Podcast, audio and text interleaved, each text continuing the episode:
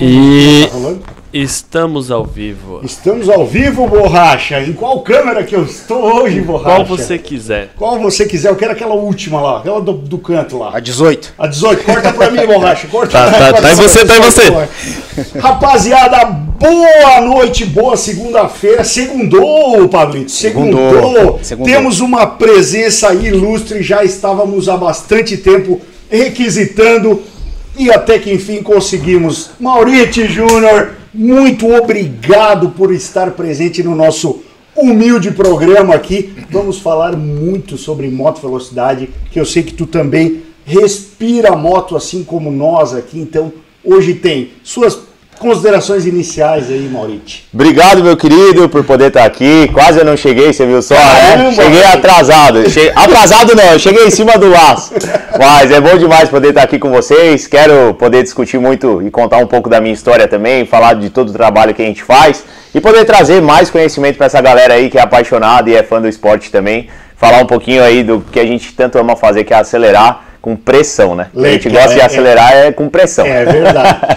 Pablito, Pablo Nunes, Pablito, tivemos moto velocidade de tudo quanto é jeito esse final de semana, Pablito. Suas considerações iniciais, meu querido. Eu quero falar só duas coisas. Primeiro, Ah. que é o piloto com o cabelo mais bonito do Brasil. Ah, não, né? eu Isso esqueci é- de comentar, É o né? cabelo Eu mais esqueci bonito de do Brasil. sim. Eu vou agradecer, mas já sabendo que é verdade. Não, eu, eu vou dizer que daria pra fazer. Fala bem a verdade, ó. Eu nem arrumei pra vir hoje, só arrumei de se- manhã. Se colocar É tudo verdade. do lado do Sapico, É meu amigo, que é um amigo nosso lá de Sorocaba. Tem mais uns dois aí É, ainda. Mas o Sapico usa laque, né, cara? Então é diferente. Eu uso só a pomada. Ah, então tá bom. Tá vendo? Cara, e não, e depois eu vou ficar até com vergonha, né, cara? Ver você e o Mauriti falando, acho que eu vou só ouvir isso pra hoje.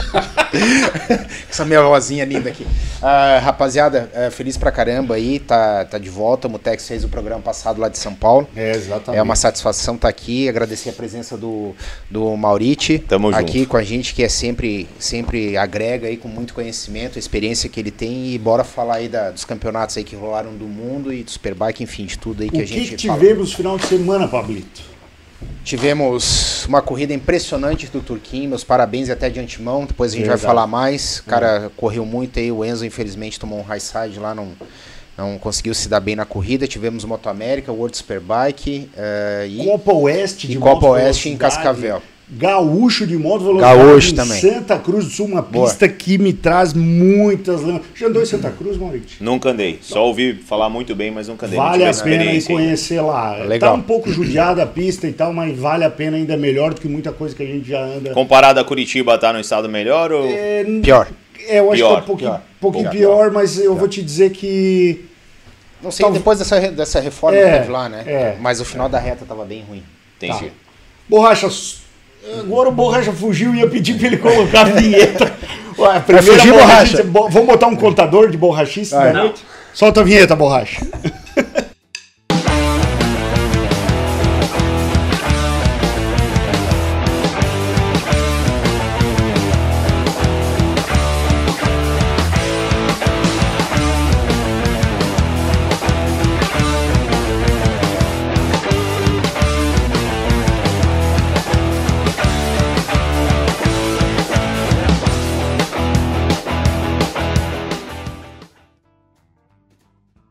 Você só vai conseguir. Foi, foi, é isso aí. ó. O Maurício já tá fazendo a chamada pra galera do o público dele lá do Instagram. Então, Borracha, coloca o Instagram do Maurício na tela pra nós, Borracha. Enquanto isso, a gente já vai batendo um papo aqui, ele já vai colocar o teu Instagram. Pra quem é, é, que segue aqui o nosso canal e ainda não conhece o, o trabalho do Maurício, vale a pena. O cara tá sempre dando dica de pilotagem, tá sempre passando as técnicas daquilo que se vive na pista. Né? A gente sabe, né, Maurício, que tem muito piloto que é bom de técnica, mas não sabe passar isso para os outros. Exatamente. Né? E, e, Eu, e sou, sabe eu- aplicar- eu sou um deles. é, É o- a gente já É o que eu isso. sempre digo, não, a pessoa tem a dificuldade, tem muito piloto que tem a dificuldade de transformar o sentimento e o movimento em palavras. É isso aí. Numa sequência de palavra lógica que aquilo, de uma forma didática, consegue trazer clareza. Esse é o ponto mais difícil que a maioria tem, por muitas vezes, na hora de ensinar. E, e eu percebo, Maurício, assim, que tu tens uma facilidade muito, muito tranquila, assim, para passar. Até para quem é muito leigo,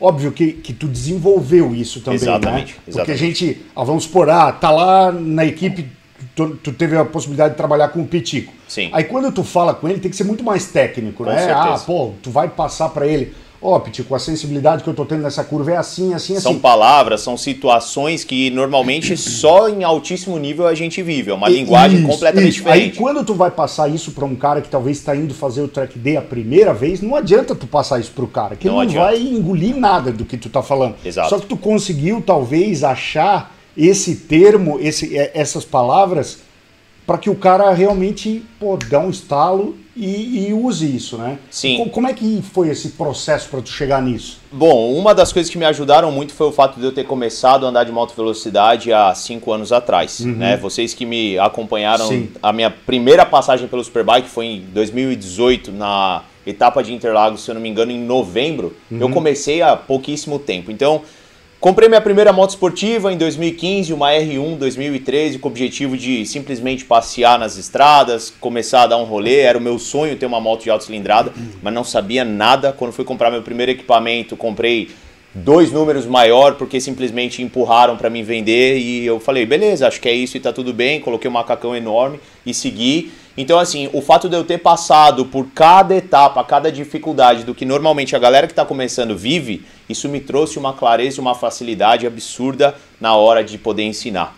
E o fato de eu ter dedicado e focado no público em si, é, que anda nas estradas e que está começando nos tracks, eu fui podendo entender e lapidando cada vez mais a forma de ensinar, porque eu fui entendendo o que eles precisavam e qual era o momento que eles viviam. Então isso me ajudou a ter muita clareza na hora de ensinar o que era realmente a necessidade de cada um.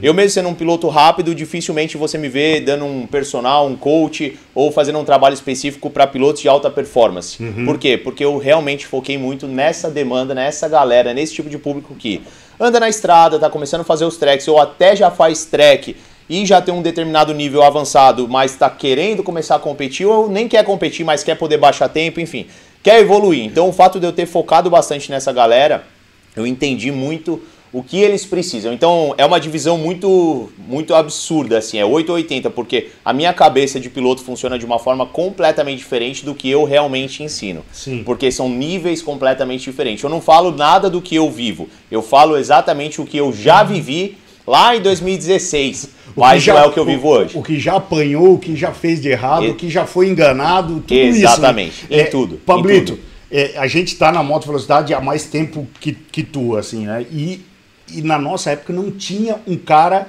não tinha um Mauriti pra Tinha chegar nada. e passar isso. Até as redes sociais eram um pouco mais, mais é, limitadas, assim.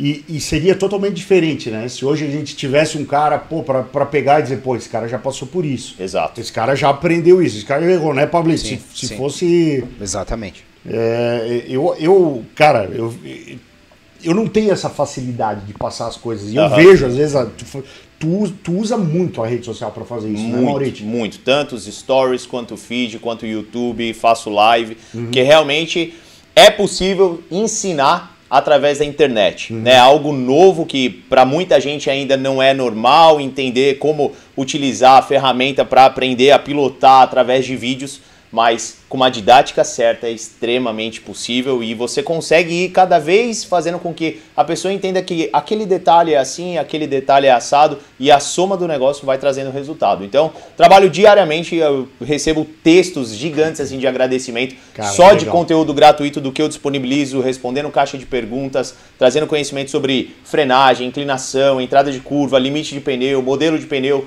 tudo isso porque a galera vai começando a construir confiança, a galera vai começando a se animar, a galera vai começando a entender que não é o se arriscar para andar bem. É, existe um caminho e junto com isso existe também a questão de você se arriscar. Porque o nosso esporte é um esporte de confiança e técnica. Exatamente. Se você tem técnica, mas não tem confiança, você não vai para frente. Se você tem confiança e não tem técnica, você só cai.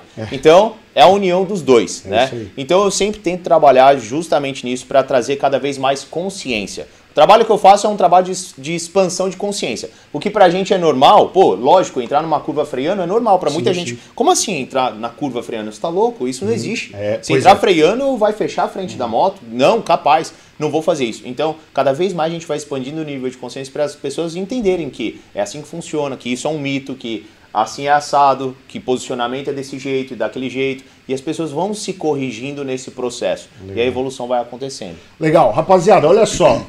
O Maurício vai responder um monte de perguntas hoje, então se você já quer deixar uma pergunta aí, já vai deixando uma pergunta. Se for superchat, vai ter preferência, senão vocês vão ficar na mão do Borracha, pro Borracha selecionar as perguntas, e aí provavelmente vai vir umas perguntas aí que, pelo amor de Deus, né, Borracha? Hã? Vamos fazer Queria, o seguinte. queria fazer uma pergunta. Ô, Pablo, tá tudo bem? Pô, Comigo? Tá quieto aí? Tá olhando Eu pra acho que o nada? Pablo tá meio puto. É, tá, tá meio Eu tô puto hoje, ouvindo Pablo. eles, meu Deus Tá do meio céu. chateado. Borracha? Tá Tu bem acha que o chateado. Paulo tá meio chateado? Não, vamos fazer o seguinte então, ô Borracha, vamos começar lendo aqueles comentários do vídeo passado, porque daqui a pouco a gente vai falar de Moto América, vai falar da Red Dead Racing, que são os amigos nossos lá de New Jersey que estiveram junto com o Lewis, o Lewis esse final de semana, o Rodrigo Donde, que também anda de moto lá em, em New Jersey, estava lá no Via Air, no Georgia, Moto né? América. É Georgia, né? Via Air? É, né? É. É o. o ou é na É, É, eu acho que é. Tá, na Georgia. Georgia ou Virgínia, acho. Agora, Virginia. É, acho que É, é Virgínia. via, Virgínia, via é. Air. Virginia International, é, isso, International Raceway. Algo assim. Vamos botar os comentários então, borracha, na tela para eu ver? Bora. Vamos lá então. Primeiro comentário para a gente saber aí, debater né, o que, que aconteceu. Vamos ver se o Borracha vai conseguir colocar na tela. Calma, Almer. Vai conseguir, vai conseguir. Vamos lá. O Rodrigo Pires falou o seguinte: hoje, sábado, o piloto de vocês, o TR-01, tomou um calor na reta, tanto para Kawasaki quanto para Ducati. Tanto que perdeu na reta, saída de curva. Vocês sabem dizer se esse ano tem alguma restrição nas motos para equivalência entre elas? Ele está falando do Toprak e Rasgatoglu. Chegasse a ver a corrida final de semana? Não vi essa última prova. É, o Toprak realmente não Só deu... vi uma mas- salvada absurda que ele deu. Deu, deu uma salvada absurda. Mas ó, eu vou falar, a gente já veio falando há um tempo aqui, né, Pablito? Que a Yamaha esse ano tá realmente tomando calor. Sim. Não tem restrição, tá? A Yamaha, pelo que a gente sabe, não tá com restrição. Nenhuma. Eu acho que o Ray vai dar umas esperneadas pra Ducati ter restrição. Mas o que, aconteceu? Na corrida 1, Toprak liderou. Foi uma Certo. dó, né? Foi uma dó. Eu fiquei com. Cara, eu fiquei. eu fiquei, Eu cara, fiquei não. chateado, cara. Eu não, não. você não, mas eu fiquei. Cara, ele, ele liderou pra caramba. Assim, ó. Teve a largada, Aham. O, o, o Bautista caiu para sexto e veio galopando. Veio galopando, ficou brigando a corrida inteira, Toprak e Ray, revezando posição. Não demora, o Ray errou, o Bautista passou e ficou entre os dois. Certo. E aí, meu amigo, chegou a última volta. É, foi desesperador. chegou a última. A salvada última dele volta- foi na última volta ou não? Não, foi na corrida dois. Foi na corrida 2. Ah, tá. O que que aconteceu? Na, na, na curva final, Na verdade, ele tentou passar várias vezes, Não, né? o Bautista na, na- tentou. Na última volta. O Bautista né? tentou Sim. na última volta e não conseguiu. Sim. Só que, meu amigo, o, o Toprak foi fazer o traçado defensivo por dentro, que era onde o Bautista estava tentando toda hora. Aham. Só que o Bautista, obviamente, é macaco velho, meteu aquele espalhadão assim e acelerou o Ducatão por fora, ele deu aquela fechadinha e a Ducati foi. É. E aí o, o Toprak só balançou a cabeça. puto. Mas ali, Mutex, Balançou a ali, cabeça. é, na verdade, depois até que queria que o Maurício falasse a respeito, é, fazendo uma análise dos três, é, para mim, assim, o Toprak é totalmente diferenciado. Sim. Eu acho que ele é o cara, entendeu? Sim. Ele anda muito e a gente sabe da- dessa falta de potência que a, que a R1 tem perante a Ducati. Aham. E agora com essa evolução do- da, da Kawasaki, que é o que a gente sempre debate aqui, Maurício. A Kawasaki já é um projeto bem antigo, então Sim. essa moto vem se- sendo desenvolvida desde 2011. Uhum. Guardar as devidas proporções, porque a gente está falando do World Superbike, Lógico, né? claro. Mas enfim, ah, eu acho que a Kawasaki esse ano ela deu aquele golinho de falta de potência que faltava. Não sei se no ajuste do RPM ali, bom, enfim. E, cara, e foi uma dó porque assim, ó, ele, ele vem tirando no braço. Vem tirando no O braço, no Toprak, braço né? Toprak. Cara, incrível. E é- as frenagens dele. Não, o cara, É assim, incrível. pra mim é o cara que. É incrível. Eu vi uma É, foto ontem dele controlando uma frenagem com a roda traseira de lado ao contrário, numa entrada de curva de esquerda, com a roda traseira passando para a esquerda, que vem atravessando. absurdo. Não, e aí, e aí tu, tu, agora há pouco tu falou a questão de entrar na curva freando o dianteiro. É, exato. O que ele faz, freando o dianteiro com a roda é, traseira é, no, no ar. não dá pra acreditar. Você vê a moto de lado de slide com dois palmos da roda traseira fora do chão. Maurício, É um incrível. E a moto entrando já, deitada. Du- né? Durante a corrida, final de reta, por inúmeras vezes o Ray colocava a moto inteira do lado, inteira na frenagem, e ele tirava a mão do freio, passava e. Cara, ele freia onde tu acha que é impossível. Aham. Entendeu? e- Sim. e- eu, eu comecei a desconfiar que, ele, que ele acionava o freio pro Ray frear junto, Uhum. e aí ele soltava o freio para ganhar essa. E aí depois pegava com muito mais potência de volta. Exatamente, que aí vinha. E vinha- aonde ele tem o dom de controlar, né? Porque as frenagens dele são absurdamente, Exatamente, foi, foi, foi fantástico. absurdamente agressivas e controladas. Mas isso que o, que o Maurício falou, eu vi também. Cara, é inacreditável. Ele, ele vem fazendo, né, Maurício, meio que um contra-esterço com a roda dobrada e a roda traseira dessa altura aqui. Cara, exatamente. não tem como, cara. Não, a forma como ele vem É, controlando a, a, a falta de controle Isso. é, isso. absurda. É, Porque o- a moto, a física vem dobrando, Isso, torcendo a moto. isso. E ele vem controlando. Foi o Rodrigo, né, que fez aquele comentário, né? O Rodrigo disse que o Toprak é o nosso piloto. Há controvérsias. O é meu piloto é. do Pablo. O meu é. O meu agora é o Bautista. Mas assim, falando.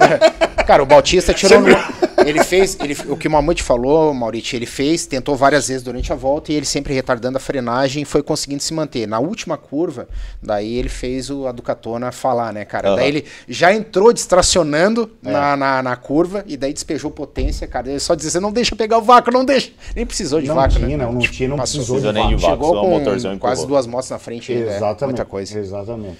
Vamos lá, o próximo comentário é do Da Silva Custom Kicks. Fala Mamute, beleza? Eu não sei se você teve a oportunidade de assistir a corrida, mas a moto do Diogo era uma das mais rápidas de reta, 225 km. Mas me parece que ele teve problemas de freio, onde ele passou reto duas vezes na entrada da chicane. Ao meu ver, ele fez uma corrida de cabeça, pensando no campeonato. Abraço. Aí o da Silva tá falando a respeito da Moto 3 da semana passada e realmente da Silva eu não tive a oportunidade de assistir a corrida do Moto 3 porque a gente estava em etapa lá em Interlagos e na segunda foi uma correria para mim tanto que eu acabei fazendo o programa lá de São Paulo. Por acaso, Pablo, tu chegou a ver a corrida do Dioguinho? Eu assisti. É, Diogo Moreira, né? É, É, Diogo Diogo Moreira. A Tem primeira que gente- até puxar o assunto do, do resultado supermoto dele.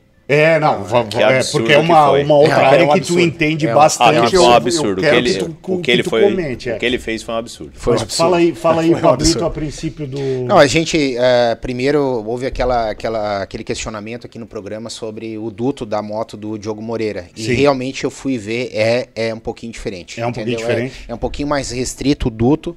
Creio eu que, obviamente, pela equipe não ser de fábrica, eu acho que ele deve estar com uma moto. É que ali te- tem muita pouca diferença da moto do ano anterior para essa moto, entendeu? São motos mais ou menos, falando da KTM, obviamente. Sim. Então são motos com, com pouca evolução. Claro que a moto de fábrica, da equipe de fábrica, sempre tem algo a mais, a gente sabe disso. Mas respondendo a galera, realmente o duto da moto do Diogo Moreira é um pouquinho menor, porque, cara, é quase Aí, impossível de saber, Não né? sabe, mas só viu a diferença, né? Existe a diferença. É... Motex, o que está acontecendo com o Diogo é o seguinte: o Diogo já é uma realidade, a gente sabe que, para mim, ele já é um piloto pronto. Eu acho que vocês dois concordam comigo. O, o Maurício Cabo vai comentar aí na sequência esse, do- esse cara, esse absurdo de, de performance que ele teve lá no Mundial de Supermoto. O que eu acho que, o que eu acho que eu sinto do Diogo é o seguinte: é que falta. É o que eu sempre falo, falo aqui.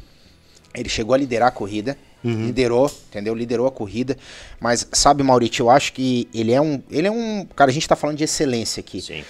E Falando do micro detalhe. do micro detalhe, mas e eu já venho batendo nessa tecla com o Edson há alguns programas. Eu acho que falta aquele de corrida, entendeu? Tipo assim, vai, vai, vai, vai, vai, vai, vai e aquele traquejo, aquela leitura de corrida que a gente não pode estar cobrando disso, porque, cara, o cara entrou Cara, no Mundial ele é agora, é. rookie, Exato, é- entendeu? ele não, é- ele já tá anos luzes, parado de qualquer um. Sim. Mas eu tô falando em termos de ganhar a corrida, sabe? Sim. Então, eu vejo, a gente até analisou isso, falou em outro programa, que eu vejo, tipo assim, o Raul Maziá, ah, o, o, aquele outro, o, o Foggia, a leitura, como eles fazem, de como eles fazem o Sérgio dina- é, Garcia. o Garcia, como que eles já fazem. ano passado e ano Exato. retrasado. Como eles fazem a leitura do dinamismo da prova. Tipo assim, agora eu vou, agora eu seguro, agora tem que andar em quarto, em A parte quinto. de estudo, realmente, começo, meio e fim. né? Isso, isso que eu acho que tá faltando um detalhezinho que logo, logo, tenho certeza, isso já vai encaixar nele, cara. E daí, na minha opinião, não vai ter pra ninguém, cara. É, só que o cara é um Só, fenômeno. só se ouve falar dele, cara. Se tu,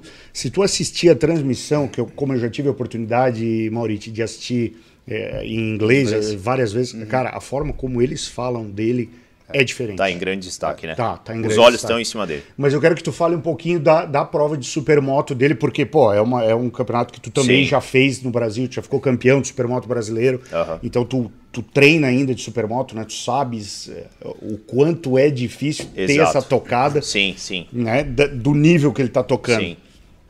Cara, é, primeiro a gente estava na etapa do Superbike, né, durante o final de semana, e tava junto lá com o Gui e ele falou, cara, o Diogo ganhou a prova. Eu falei, não, não é possível. Porque quando se fala em nível mundial de, de, de supermoto, não é desmerecendo ou diminuindo ele, mas eu falei, cara, é impossível. Sim. Porque é, é um nível altíssimo. Como que dentro do mundial, onde tá todo mundo brigando pelo micro detalhe, equipes Uhum. trabalhando há anos, né? A gente tem lá os pilotos que são campeões. Tem aquele é Thomas Shirai? É. Shirai, Shirai. Não, não sei. Xavier, alguma coisa assim. É. O cara é anos É. campeão, um ano atrás do outro, na principal categoria de supermoto e trabalhando em cima da mesma moto, da mesma marca, tudo, né, em cima do micro detalhe e chega lá o Diogo como convidado numa equipe que ele nunca andou, simplesmente Embarca na moto, dá dois cliques. Como se fosse um campeonato amador, que chega um piloto realmente profissional, pega uma moto ali que ele se adapta na hora e anda na frente de todo mundo, como se realmente fosse um campeonato assim. Eu falei, caraca, isso é extraordinário. Falei, eu preciso assistir a corrida. E aí nes- nessa semana agora eu assisti o resumo do que foi a prova no YouTube e tudo mais. E realmente o nível dele estava absurdo. Ele largou em primeiro e colocou um ritmo que ele estava abrindo quase um segundo por volta de todos os pilotos. Era absurdo. A forma como ele estava encaixado na moto e o off-road dele era realmente muito rápido. A parte on-road, que é a parte de asfalto, né? Para quem não conhece, a- o supermoto ele é uma modalidade dividida em duas partes a pista, 70% asfalto, que acontece dentro de um cartódromo, e 30% de terra. Sempre tem um acesso para fora do asfalto, onde tem alguns saltos, onde tem alguns obstáculos de terra que é, simula parte do motocross, só que você entra com pneu slick lá. Então a aderência é Não, zero, eu, eu só- eu- praticamente. eu nunca fiz isso, Maurício, mas eu fico imaginando. Tipo, eu tenho supermoto, mas sempre andei só no asfalto. Sim. Porque sempre foi a minha intenção. Nunca quis competir de supermoto.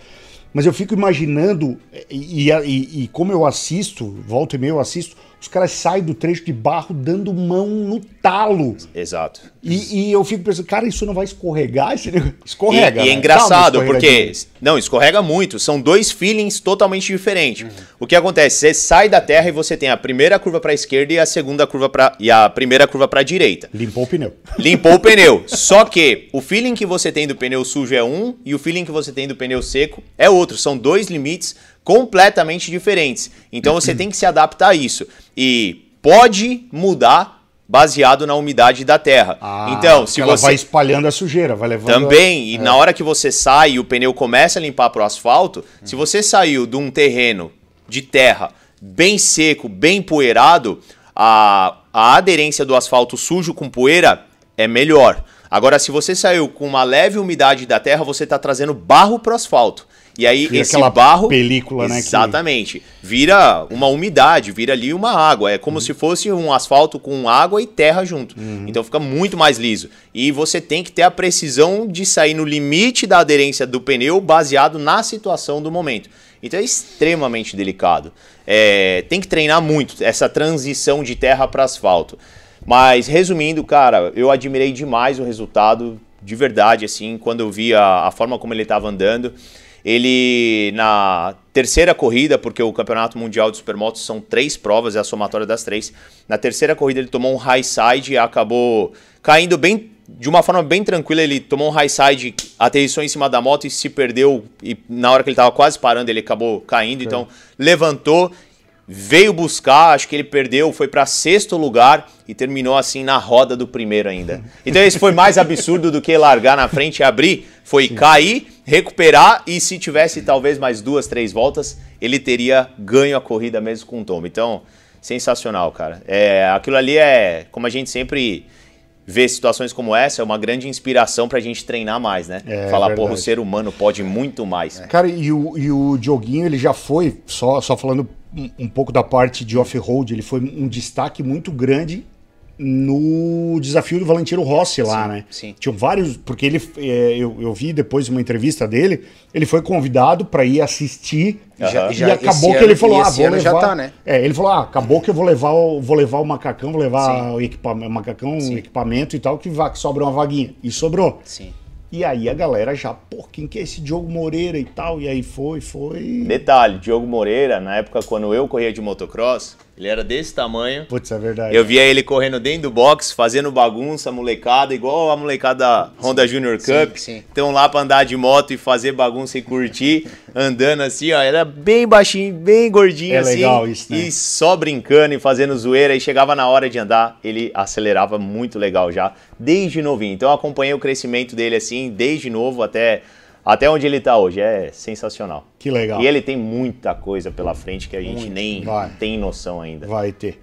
Mais um comentário, Borracha? Mais um comentário. Mais um comentário do Alexandre Abessa 20. Jorge Martin, após o acidente, reclamou de dormência no braço e admitiu que está sofrendo de arm pump. Pablito, já teve arm pump, Pablito? Ou isso aí entra no manual de desculpas esfarrapadas? Eu tenho todo Sabe do- que nós temos aqui um manual de desculpas esfarrapadas dos pilotos de moto Pra velocidade. poder explicar o porquê não tem os É, resultados. pois, ines- o explicar o inexplicável. Então, é- essa aí tá o quê? No... Volta lá, Bo- Borracha. Não, essa quer- eu, eu acredito nele, cara. Eu acredito porque. eh, eu não sei se você sofre disso, Maurício. Não, já sofri muito no motocross, na moto velocidade. Sofri especificamente quando eu estava pesado. Eu sou um cara que gosto de ficar muscularmente bem, de me olhar no espelho e me sentir bem. Mas quando eu entrei para moto velocidade, demorou um tempo para eu entender que não funcionava, que não encaixava. E eu já tive. Noven... Hoje eu tô com 81 quilos, já tive 94 quilos de massa muscular seco. E o ano passado, que eu fui vice-campeão do Superbike, eu tava com 73 quilos. Olha, Então, caramba, é uma diferença É muito grande. diferença, é. Cara, muito grande. muito Como esse ano eu não estou competindo, não estou correndo, eu falei, cara, quero me sentir um pouco melhor. Voltei a puxar ferro, voltei Sim. a me dedicar na musculação. Mas arm pump eu sofria bastante quando eu tava com 85, 86 quilos pra cima. Por quê? porque É, muita massa muscular A pra musculatura carregar. ela acaba, acaba empurrando a fáscia, né? Que a gente. Exatamente. E aí ela trava mesmo. E o fato de treinar muita musculação acaba Exato, fazendo com que a capa do músculo fique muito próxima o tempo inteiro da Isso. musculatura muito rígida. Ah, o ácido lático entra e não tem como sair. Será que ele vai aproveitar as férias de verão então pra, Então, operar? é, eu acho que sim. Se já não operou essa semana, ele tava. Assim, Assim, a tava- cirurgia é relativamente simples. né? a gente já conversou na época sim, do DOC aqui sim, sobre exato. isso, né? É, é, eu sofro bastante com isso. é, eu concordo contigo, Maurício. Eu, a, a medida que eu, eu também já cheguei a pesar 87 puxando ferro. Hoje eu tô com o mesmo peso que você, eu tô com 81, que é um peso para mim relativamente baixo, mas o que é que é, tá perfeito o teu comentário, porque exatamente a gente até conversou com o Eric, que é uma das coisas que eu questionei o Eric, Eric, você correndo, você não sofre de arm pump? Daí ele disse assim, cara, já sofri muito. Disse, o que é que você fez para parar? Ele disse assim, parei de treinar. É. E daí ele Na falou. época do motocross era a mesma coisa. E ele falou que Meus você acabou de dizer, cara, falavam isso. motocross é assim, ó, é é fatal, cara. É, Aham. é- te exige o tempo inteiro O do tempo braço. todo, o tempo todo. Entendeu? Então é isso que, que até esclarecendo pra galera, é, é que o Edson falou, tem essa fáscia. E, quan- e como o Maurício falou, o fato de você fazer muito esse movimento, eu era um cara que eu pedalava e ficava com a molinha o tempo inteiro, com uma bola, e cara, isso aí é totalmente errado. Isso é horrível, É isso errado, é você- péssimo. Você não tem que fazer nada. não tem- você não tem que fazer absolutamente Um, um nada. treinador de motocross, só te cortando, um treinador assim de altíssimo nome, que já fez diversos atletas mundiais, campeões, principalmente do AMA Motocross, Supercross, que é um grande campeonato, ele sempre falava assim, né? E a gente, como grande inspiração, utilizava ele como referência. Ele sempre falava: o que faz para resolver um arm pump? Ele falava: não faz nada, Nada. na academia, não faz nada de preparação. Muita gente, não, faz. ah, faz o Nossa, exercício é de horrível, enrolar, faz o horrível. exercício de fortalecer. Quanto mais você faz para preparar o músculo, mais você tá Exatamente. piorando a tua situação. E eu, por exemplo, eu já sofri com isso. Quando eu quebrei o braço em 2013, que eu, que eu fui obrigado a colocar as placas aqui, quando foi para costurar, ficou essa tipo, é uma hérnia aqui. Aham. A fáscia, ela ficou aberta. Certo. Mas Não é isso foi que proposital. acontece. Isso que acontece quando você opera. Exatamente, eles abrem a Abre fáscia. espaço para o músculo. Exatamente. Hoje nunca mais circular, nunca mais sangue. tive problema. Eu inclusive em 2013 foi antes desse acidente eu fiquei com um arm pump em Curitiba no final da reta. Aham. Cara, ainda bem que tipo dá lá em Curitiba dava pra passar aí, mas eu Sim, fiquei é totalmente sem condições de apertar o freio. Sim. É. Fica completamente fraco, não tem força nenhuma, queima de uma forma absurda, que você É. E- consegue, e- começa a perder a força na mão. E isso, Maurício, só sente o motociclista que tá fazendo competição. Na Sim. estrada, Não, não, dificilmente não. tu. A estrada tu- acho que não existe. Não existe, Não é. existe. A menos que tu tá na, na cidade, sei lá, e embreagem. Acho que não existe. que não não, dá. não, né? não, existe. Isso A é- sensação real do arm pump acho que não existe na, E é na estrada. agoniante. É, é horrível. É agoniante. ruim. tu É uma sensação de impotência, Teu cérebro manda e o teu corpo não, não Mas obedece. ele- É, e você se sente inseguro, você se sente incapaz, porque você perdeu a precisão real daquilo que você está acostumado a ter. Isso. Né? E dentro de uma competição. Então você está brigando, você está lutando ali para frear tarde pelo milésimo, e você não pode mais fazer isso, porque Não. se sente. Quantas vezes eu já vim na reta. Opa! Eu já vim na reta assim com dúvida de tipo. Das vezes, na época quando eu era muito forte. Eu vinha já sabendo. Essa volta travou mais. Essa volta travou mais. Essa volta travou mais. Cara, eu já não tem mais força. Eu vinha na reta. Eu já vinha na reta pensando, cara, será que eu vou dar conta de frear? É. Será? Será? Não sei. Aí você não consegue tirar a tarde. Não. Não, tem confiança, tem Não, coragem porque que até- faz, até- porque daí é um risco muito grande. Até a própria aceleração, tu não vai Não, não acelerar dá. até onde vai. Na saída de curva, pra quem anda de mil com É. arm pump que já pegou mesmo, você não dá conta de acelerar. Você sai acelerando assim, você não tem força pra se segurar, porque a moto começa a empurrar pra trás, você não tem força pra se segurar no guidão. É, exatamente. É isso vamos lá, vamos pro outro comentário que é do Ed Pereira, né, Borracha? O Ed Pereira é o nosso inscrito lá da Austrália. Ele sempre tá acompanhando. O Ed Pereira tem uma R1 preparadíssimo. Um dia ele mandou um vídeo pra nós do- da preparação. De pista. da- É, ele tem, só anda na pista lá. Tesão. Para mim, o mais interessante do surgimento do Bastianini é que ele não era para ter acontecido. Essa vaga já era dada como garantida para o Baldassari, depois de ele começar o campeonato no Moto 2 ganhando tudo. Infelizmente, os resultados secaram e ele passou de vencedor de prova para piloto top 20, quase que do dia para a noite. E não só perdeu a vaga no MotoGP, como também na Moto 2 é, também. E hoje em dia está tentando reiniciar a carreira no World Super Sport. Aí ele falou, e nem lá ele está mostrando tudo o que espera de um ex-piloto de Moto 2. Mas esse comentário o Ed fez antes da corrida desse final de semana. Que esse final de semana o Baldassari deu trabalho para o Igetter e Mas eu concordo, mas eu concordo com ele. Eu concordo com ele porque. É, a gente comentava é, na época do concordo. Baldassari que era para ele ir pro. Eu concordo plenamente com o Ed, porque você espera muito mais do Baldassari, entendeu? E você ali a- a- teve um piloto lá que também que em razão da pista ficar ter úmida, principalmente na segunda corrida que o cara veio galgando posições, a- acho que largou em O vigésimo. britânico é o É, John isso. Smith, eu acho que é. É, cara, e assim, ó, é, era Termina cara, o segundo. É pra ele andar com o pé nas costas ali no, no World Super Sport, entendeu? E ele tá levando. um- o, o é um pilotaço também, porque corre na Moto E, mas era pra ele sobrar ali e a gente tá vendo a dificuldade.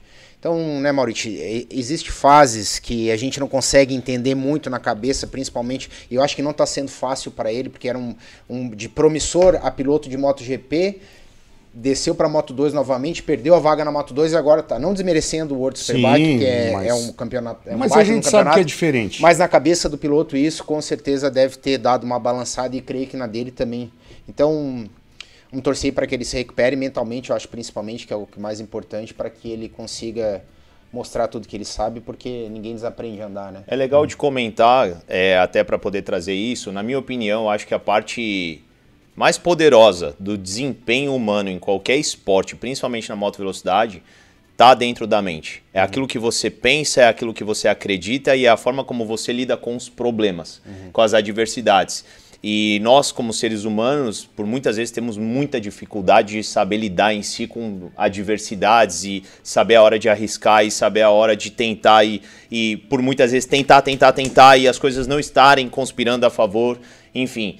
Então, são momentos, são fases, assim como a gente tem em todas as áreas da vida, no relacionamento, Sim. nas finanças, num novo negócio, num negócio que já está funcionando bem há anos e do nada as coisas mudam, o mercado muda. Enfim, a parte do piloto é, é a mesma coisa. Então acho que a gente é realmente feito de fases e aquele que Mark Marques, por exemplo, para mim tem uma grande admiração. Aquele que consegue manter de forma positivamente por muito tempo. É. Falando até Mark Marques antes de acidente, tá? Porque é a carreira dele completa. Do primeir, da primeira vez que o cara subiu na moto até, a- até o acidente dele. Vamos falar dessa carreira em si, porque o acidente só atrasou ele, só travou, não permitiu mais que ele conseguisse desempenhar. Ele foi um cara que o tempo inteiro ele conseguiu levar aquilo de forma positiva e, e não é não é tão simples assim. Então eu acho que por muitas vezes o talento do cara tá nisso. O talento não tá no andar de moto, o talento tá na forma de enxergar. Exato. É, é a visão, é, é a, é a, a ideia que habita dentro da cabeça do cara, o foco e tudo mais, sabe? Acho que esse é um grande talento. É, vejo, é assim. um tema interessante a gente falar isso, porque isso que o Maurício acabou de falar, o cara luta a vida inteira. Vem, cara, como ele falou, vem desde criança lutando dificuldade, o cara é campeão. Pô, eu sou campeão mundial, eu tô no ápice. E para você se manter no ápice, e com o ápice a gente sabe que vem muita coisa junto, tanto boa quanto ruim. Ah, sim. Entendeu? Sim, sim, então para você, se você, para você se manter nessa performance que eu concordo plenamente com o Maurício, para você se manter nessa performance por anos, que é o caso do Rossi também, entendeu? A gente tem um Exato. exemplo, a gente tem um exemplo trazendo, saindo um pouquinho da MotoGP para indo para para Fórmula 1, o Rosberg. É. O Rosberg foi campeão do mundial. Cara, mas você, tu é campeão mundial, tá? Mas eu quero parar. O meu sonho era ser campeão mundial. Pra mim deu e o cara parou. Sim. Entendeu? Então, pra você se manter nessa rotina diária, porque a gente tá falando da excelência, da excelência, da excelência. Exato. Isso requer muito, muito, muito, muito, cara, muita dedicação. Então, eu admiro muito esses caras. Pra mim, são fora de séries, né, Maurício? Sim. Tanto mentalmente quanto o talento que os caras têm, porque é difícil você se manter. Sim. Entendeu? São caras. Eu, eu vejo isso no Diogo Moreira. Uhum. Eu vejo isso nele, entendeu? E disse aqui no programa já, Maurício, a gente é um país que a gente tem tanta sorte, o Brasil tem tanta sorte, né? De a gente. Ora, assim, ó, volta e meia desponta um talento desse. Sim. Entendeu? Porque assim, ó, tudo conspira contra. Você sabe, Uhum. Eu o- sei. o Edson sabe, eu sei. Tudo, seja, não trazendo para moto velocidade, qualquer esporte, tudo Sim. conspira contra. De, de repente desponta um talento desse mundial que os olhos do mundo se voltam para ele. Cara, da onde isso? Uhum. Isso é o que que é? Vontade, Determinação. mental, determinação. Ele passou um perrengue absurdo. Resiliência. Entendeu? Exatamente. É, isso, é, isso é muito interessante. Porque a gente está falando aqui só do lado legal, só do lado Sim, bom. sim. Mas a vida pessoal do piloto, por muitas vezes o cara tá abrindo mão de tudo. É. O cara tá abrindo mão da, da roupa que ele vai usar para poder tá, tá ali tendo a condição. E o Diogo é um cara que merece todo o resultado que tá tendo, por quê? Porque sempre se manteve muito dedicado, tudo, e o pai dele foi pra lá, se mudaram, a família se mudou, mesmo não tendo nada certo lá, foram, arriscaram, passaram enfim, muita coisa aqui que nem vem ao caso para hoje estar onde tá. E ele, mesmo passando por tudo isso, dentro dele o fogo não a chama de querer, de buscar, de se manter querendo aquilo, nunca esfriou. Que é uma coisa, claro, um cara mais novo tem um pouco mais de facilidade. A gente começa a enfrentar muito perrengue, a gente já começa, pô, dar uma desanimada. É diferente? É, mas é, é de certa forma é, um talento dele, essa, essa vontade, essa ambição de se manter, mesmo tendo muita dificuldade O- por o trás do Maurício- dia a dia. Maurício, mas eu, eu, eu digo que essa talvez é uma das fases mais importantes para definir o futuro Com de um certeza. piloto. Sem Com dúvida. certeza.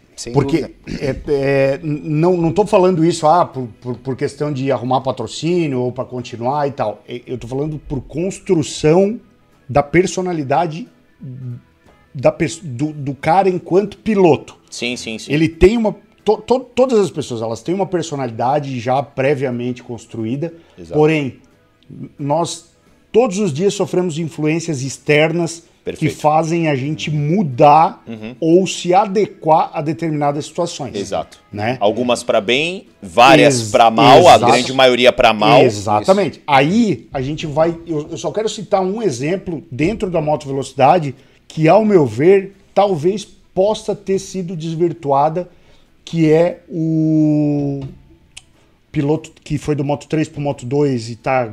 O... Brasileiro? Não, não, não, não. Tá caindo direto da KTM, pô. Pedro Acosta. O Pedro Costa. Pedro Acosta, na Moto 3 entrou como uma, re- um- um- uma revelação, todo mundo começou a bajular, falando, falando tal.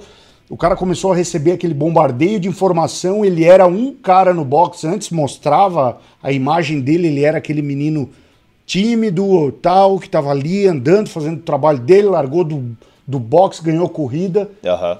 E não demora, começou a se cogitar que ele era o cara que deveria ir direto pra MotoGP, que não sei o que, não sei o que. Mudou.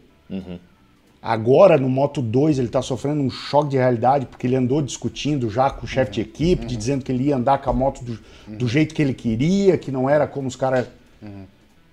Ou seja, pode, não estou afirmando que tenha sido isso. Sim. Mas pode ser que muita coisa que foi despejada no ouvido dele, Sem em dúvida. vez de ajudar, atrapalhou. Sem dúvida. Já influenciou e talvez pegou até a parte do orgulho dele. Exatamente, exatamente. Então, assim, pô, a gente torce muito pelo Diogo, assim como torce para todos os brasileiros que estão indo lá para a Europa, como o Turquinho, o Enzo, o Kevin, cara.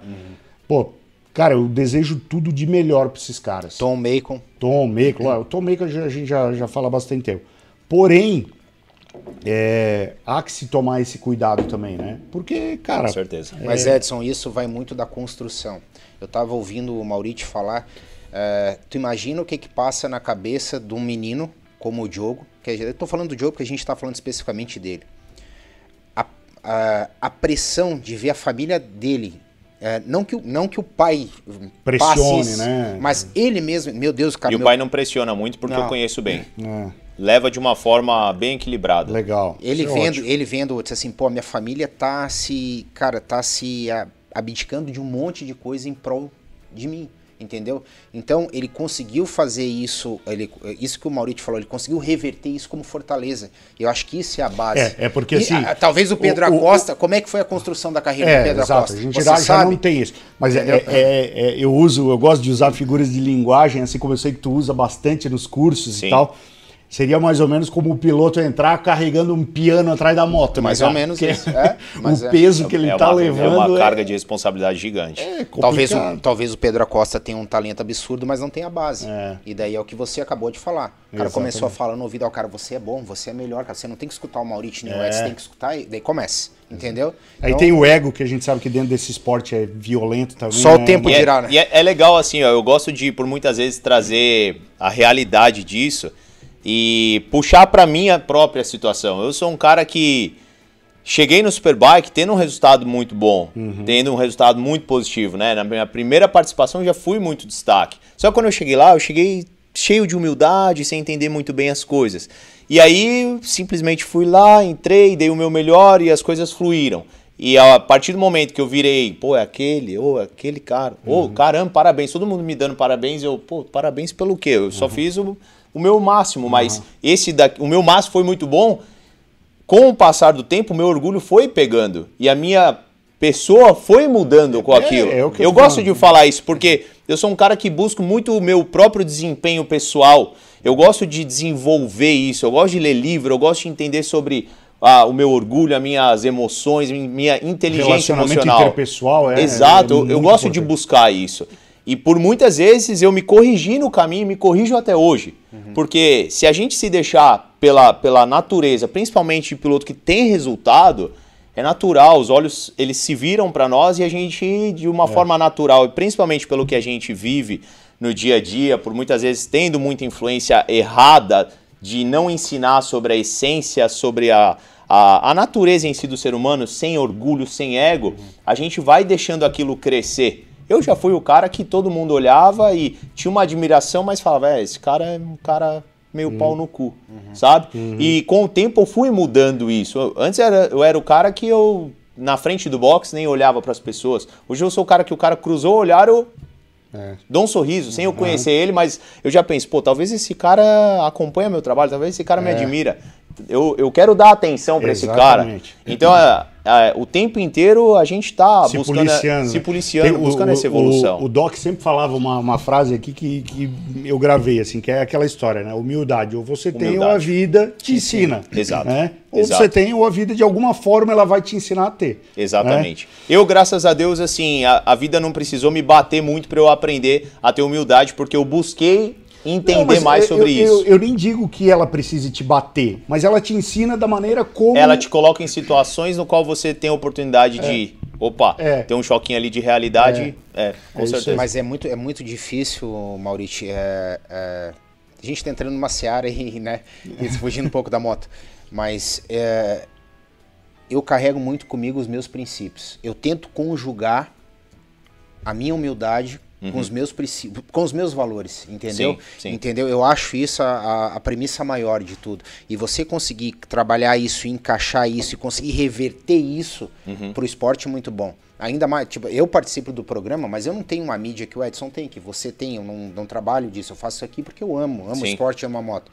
Mas, então, eh, eu, eu me coloco no lugar de vocês porque nem sempre você vai estar num dia legal, nem Exato. sempre o Edson vai estar num dia legal, Exato. entendeu? Você tem teus maus dias, o Edson, tá- todo mundo tem, você é um ser Claro. humano, vocês, nós, nós somos seres humanos normais, entendeu? E você tem que trabalhar muito isso, entendeu? Então, pô, você tem que sempre ter um algo a mais, sabe? Então, eu, eu acho que é, você achar esse meandro aí entre você casar os teus princípios com a tua formação, com a tua simpatia, eu acho muito importante, entendeu? E, o- e o piloto tem que saber trabalhar muito isso. Então, Tem, eu tinha muita realmente. dificuldade, Maurício, de chegar, tipo assim, né, né, a gente já conversou isso, aquela meia hora antes da corrida. Uhum. Vamos bater uma foto comigo? Vamos bater uma foto comigo? Eu disse assim, mas cara, quem é que tá errado? É eu que tô aqui ou o cara que quer bater a foto? Não, errado sou eu. Eu não tenho que estar aqui na frente da moto. Exatamente. Você não Entendeu? deveria estar na Eu- frente ao box. Eu não tenho que estar aqui. Perfeito. O cara, então quem, quem tem que se corrigir? Não ele. Aham. Ele tá aqui curtindo. Eu faria a mesma coisa que ele. Claro. Então o que, que eu fiz? Ele tá ali admirando você. Exato. Eu me retirei. Assim, então tá. Uma hora antes da corrida, tô lá, normal, todo mundo. Depois se retira. Porque você. Isso é só um exemplo que eu dei. É que um exemplo. um- é, são situações que você evita, entendeu? De, de o cara fique. de- se de a pessoa ficar decepcionada contigo Claro. e tirar a tua concentração. Então, nesse, nesses moldes que a gente vai se, se policiando e, e aprendendo cada vez mais, entendeu? Então, eu, eu mais ou menos entendo como é que é a situação de vocês. Cara, Mas le- é legal. Cara, que legal esse, a- o rumo que tomou a conversa. Eu, go- eu Então. gosto pra caramba disso. A gente tem bastante assunto pra conversar. Mas, Borracha, eu preciso, antes de tu passar o superchat, que eu sei que já tem. Tem mais comentário? Tá, o último comentário, então, é porque, cara, eu preciso falar dos patrocinadores, né, meu amigo? Então tá. Então, depois sou eu. é, ô borracha. O nosso amigo J. Rossoni falou: é, o Doc está dando um couro em 6-2. B. Eu lembro do dia em que o Faustino caiu e a sua moto deu um duplo twist carpado por cima do guarda-reio. Quando ele levantou, ficou perdido procurando a moto. Boa. E C. Fabinho da Hornet fez um bom negócio ao sair daquela categoria em que competia sozinho. Agora, com as feras. Boa. É, eu respondi o J lá, né? Ele botou, enumerou ali A, B e C. Aí eu escrevi A, verdade. O Doc tá acelerando pra caramba. Que legal, fico muito feliz. Quanto o Doc tá virando? O Doc virou 43 já, cara. Caramba! Virou- Saiu da escola ano passado, já tá virando 43. Tá, porra. tá que legal, que legal. B, B, eu lembro do dia que tá. Verdade também, eu também lembro. E o Fabi, verdade também. Então concordo com os três comentários do, do J. Rossoni. Beleza, vamos lá, vamos. Vamos falar dos nossos patrocinadores. Borracha, por favor. Pelo amor de Deus, senão o nosso patrocinador Zé Coin vai ter um piripaque nervoso. A Modena, meu amigo, está conosco há bastante tempo e ela é distribuidora dos filtros DNA, corrente CZ Chains, é, pastilhas de freio AP Racing. O Pablito agora está usando bomba de freio Acossato, também distribuída pela Modena, e os discos de freio NG. NG Brakes. Então, Pablito, fale alguma coisa, porque você testou o NG Brakes esse final de semana. Testei.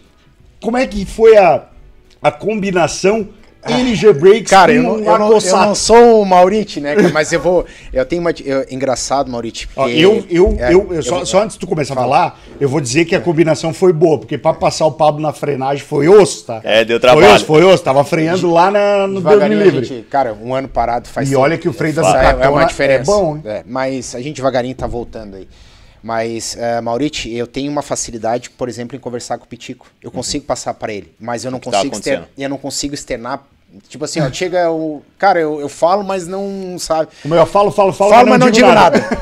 mas, ah, Eu, eu fiz, eu mudei to- totalmente o conjunto de freio esse ano, Mauriti. Eu sempre usei Brembo e disco T-Drive da Brembo, enfim. E esse ano eu disse assim, eu não, vou experimentar a Cossato. E peguei... Eu ando de acossato. Tu anda de Acossato também, e eu peguei a bomba top, que é aquela usinada. Cara, eu tô surpreso. Essa eu ainda não testei. Eu tô surpreso. É um absurdo, assim, até freia demais, sabe? É de brincadeira. até freia demais. E daí, é, o- dando um feedback pra galera, porque o disco do NG ele é mais ventilado. Então eles, ele tem, eles fizeram uma química no aço, que a hora Eu que vi, você... eu vi a estética já dele. Parece que o disco é usado, é velho. Uhum. Mas aquilo ali é uma química que, que a empresa fez para justamente ele não agregar temperatura. Legal. Então o disco trabalha sempre frio. Sim. Então a sensação que, que eu tive, assim, num primeiro momento, é. Vamos pegar, tipo, a subida do, do laranja lá, tá? Uhum. Que você, de mil, tô falando de mil porque a gente anda de mil, você sempre tem que dar aquela lembradinha no freio para você entrar, Uhum. para você tangenciar bem a curva. E dependendo, quando você passa um pouquinho do- da, da dosagem, a moto dá aquele, sabe? Ela Sim. dá, dá aquela... Com, com o disco, eu, eu falei isso até pro Pitico, falei até pro Coin. Tu sente que a moto rola mais. Então, assim, ó, você acelera, você pode ir dosando o freio que ela não perde aquela. não dá aquela matada de Entendi. velocidade. Então, Ele é mais progressivo. ele é progressivo. Essa é, é- é- isso foi o E foi feeling que eu rápida a senti. adaptação? Cara, é coisa boa a gente se adapta rápido, né? É, não, não, perguntando, na Foi. corrida eu sei que tu já estava não, adaptado, foi, mas foi. nas primeiras Não, voltas não, que no, tu prime- deu... no primeiro treino eu fiquei um pouco eu, eu fiquei um pouco perdido porque eu tive que achar o distanciamento do ponto de frenagem. Claro, muda entendeu? Eu, É. é, eu, eu, eu, eu consegui frear um pouco mais tarde porque a moto caminhava mais. Eu tava matando muita frenagem, eu vim na telemetria A gente lá. até discutiu isso, Até a né? gente até discutiu isso, então eu consegui frear mais no ponto onde o Marcelo determinava na, tele, na, na telemetria e, a- e vi que a moto estava caminhando demais, ou seja, ela caminhando eu consigo apontar ela mais fácil para a curva e acelerar antes. Então Uhum. isso, cara, foi assim uma evolução absurda. E queira ou não queira o equipamento, o equipamento faz a diferença, né, Claro. Maurício? Cara, Só parei- pelo que você tá me falando, eu percebo que o feeling ficou muito mais fácil de Sim. controlar É, e dosar sim. no manete. Foi, foi o, que eu, o que eu percebi também na, Assim, na res- resumindo, É. resumindo, voltando lá no Como ele começo do fala, né? programa, fala, fala, fala, não fala nada. Nada. Mas eu A gente- vocês me é, ajudam. É, vocês já me fiz a ajudam. leitura aqui, já. Resumindo, tu consegue O entrar feeling é mais progressivo, é isso que ele quis dizer. E, e tu consegue entrar na curva freando mais, mais tranquilamente, entendeu? Claro, Você claro. pode retardar a freagem. Então, galera, não é porque eu uso, é porque a marca realmente é top e recomendo aí pra todo mundo. Então, rapaziada, procure o Zé Coin. Ah, o- daqui a pouco o Borracha vai botar o Instagram da, da Modena na tela aí. Você procura lá o Zé, fala com o pessoal, com a equipe dele inteira. Inclusive, o Zé Coin vai estar conosco no Festival Duas Rodas. A 2MT, que é outra patrocinadora nossa aqui, inclusive o Mauriti usa macacões 2MT, né? Vamos Mauriti? mostrar ou não? Daqui a pouquinho a gente Tá, vai então pegar, tá. porque esse macacão ali, cara, ó, se eu, se eu te falar que eu tive que mudar dois projetos que estavam finalizados por É. conta do teu macacão, tu não vai acreditar. Os Mas, caras pô. os caras estavam com o projeto do macacão Conta pra eu me sentir valorizado. Não, mas é, é- é verdade, depois a Mari vai te confirmar. Os caras estavam com o projeto finalizado, o projeto ia ser colocado no sistema na segunda-feira para já encaminhar. Os caras falaram: "Cara, o macacão do Maurício ficou muito irado. Eu quero fazer naquelas cores, cara." Pô, velho, tá pronto. Não, não, não, muda, muda isso, muda aquilo, eu quero aquele lá, quero... Pô, mas aqui realmente Legal. ficou bonito. Ficou caramba. legal, cara. macacão ficou legal. Onde eu chego, a galera elogia. Não, ficou fantástico. Ficou legal. É, mas vamos lá. Macacões 2MT, né? Primeiro, outro patrocinador nosso, né? Que porventura a Mariane Thaís está online, né, Borracha? E se eu não falar dos Macacões 2MT e da. É, do, do combo que a Mariane Thaís montou ali, se você quiser comprar macacão, bota e luva, tem um preço, meu amigo, que praticamente. Eu preciso cortar você pra falar da luva. É, é. Eu acabei de começar a usar a luva tem duas semanas. Inclusive, ontem fui fazer um passeio até na estrada com a luva. A luva é muito macia. Cara, aquela O parte feeling de da luva é palma da extraordinário. Eu É. precisei te cortar porque realmente É. a qualidade é top. É, e aí, a Mari, como eu tava falando, a Mari fez um combo ali, meu amigo, que a luva praticamente sai de graça. Se você comprar o macacão e a bota, a luva praticamente sai. Vem de presente. Vem de presente. E, cara, a luva o Maurício falou aqui, não preciso falar A luva nada. é top. O Pablito usa, eu uso, o Maurício usa. Cara, uma galera no Eu Superbike tô tá rindo usando. da Mari então- aqui, cara. A Mari é Ah. demais, cara. A Mari é muito engraçada. Olha aí, ó. A Mari é muito engraçada, velho. Olha aqui, olha o comentário da Mari. É que vai dar com a placa aí nós do... Ah, ó, quem, quem pediu pra trocar, tá, Mauriti? As cores nada mais, nada menos do que o irmão do Cafu. Pediu pra fazer o macacão nas cores do teu macacão, Top, top demais, é. Só pra tu ter uma ideia do, do nível que foi. Legal, Um bom deles, demais, o bom outro, demais. o outro não Mauriti, lembro. A Mauri é muito, engra- é muito engraçada, cara. Essa semana também no canal sai um vídeo aí, né? Se Deus quiser, com o Zé. o Zé Cohen. Verdade, borracha. Ó, Sobre é, tem- novidade, né? Tem que sair antes da, da outra etapa, Essa né, Borracha? semaninha, essa ah, essa que semana sai. A gente gravou um vídeo lá com o Zé Cohen lá sobre os escapamentos Arrow, que o Zé Lindos, também distribui. lindos. O Zé é fornecedor oficial da Arrow e da Akrapovic no Brasil. Então, os escapamentos Arrow, eu fiquei impressionado com o nível de acabamento E, e tudo mais aí que, que tem no, no, no escapamento. Macacones 2MT, rapaziada, também o Borracha vai colocar depois o Instagram dos Macacões 2MT na tela aqui, né, Borracha? Já vai colocar, Borracha? Boa. Ah, o da Modena já tá ali, pessoal. Então ali, ó. Ah, já tinha que ter uma Ducatona ali como primeiro. Ele, ele tá abduzido, Mauriti, agora. Ele tá abduzido, Mauriti.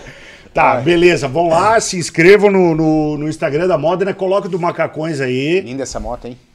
Linda. Bonita, né? Táxi de Nova York. É uma Monster? É a. Não, não, é a Street Fighter da Cara, Ducati. essa moto é linda, linda. linda, linda moto. Só tem Ducati no Instagram do homem. É verdade, cara. Eu acho que tô, pe- tô pegando meio pesado nas publicações aí, né, Borracha? Não, mas aí, ó, tem bastante coisa aí no. no... Ali, ó, a luva. Bo- Bota a fotinha da luva ali. Spoiler do macacão novo? É, o macacão novo já tá. Já tá. A galera já viu, né? Aí, ó, luvinha. Luvinha ali, ó. Essa que o Mauriti falou. Mas esse não. Ah, esse era o. Do... É o Reels. Mas isso aí. Macacões 2MT. E o nosso outro patrocinador, que é o nosso patrocinador master, meu amigo, é a Viádio Implementos, do meu amigo Cristiano, que porventura também andou final de semana lá no Gaúcho de Moto Velocidade, lá em Santa Cruz do Sul. Teve um probleminha lá, mas é, acontece para quem está na pista, né, Maurício? Ele caiu na botinha, que é a curva mais fechada que tem. Eu estive analisando aqui, não vou é, emitir juízo de valor, mas eu estive analisando a forma como ele caiu. O Cristiano é um cara que está começando agora, ele está na categoria escola, começou ano passado, fazer track day e tal. Mas, a meu ver, ele estava na corrida, Maurício Certo. ele já havia é, é uma, é uma curva é uma, a botinha é uma curva para esquerda e daí direita Sim.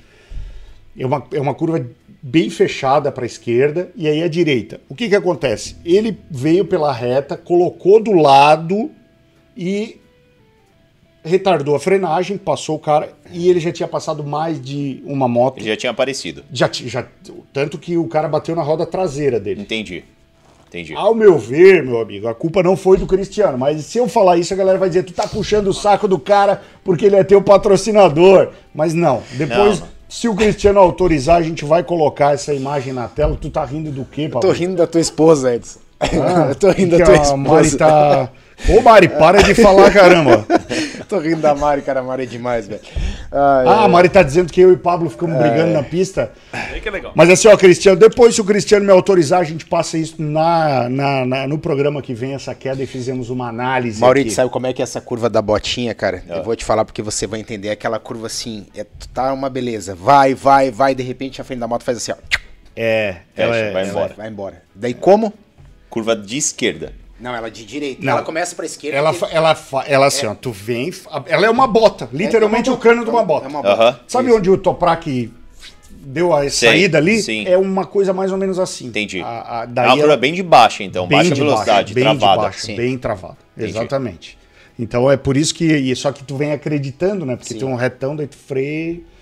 E daí acredita, acredita. Acredito. Então, meus amigos, nosso patrocinador Viádio Implementos já colocou a Viádio na tela. Você está precisando de uma carreta, qualquer implemento rodoviário, a Viádio disponibiliza para vocês. Fala com o Cristiano, coloca um videozinho dessas carretas rodando o Brasilzão afora. Eu, ele é distribuidor da Noma, cara. ficou que linda é- a carreta que ele foi pra Santa Cruz, Tu hein? viu? Não, e ele, tá só, e ele só tá começou lindo. a fazer, tá? Linda a carreta. Só Parabéns começou aí. Cris.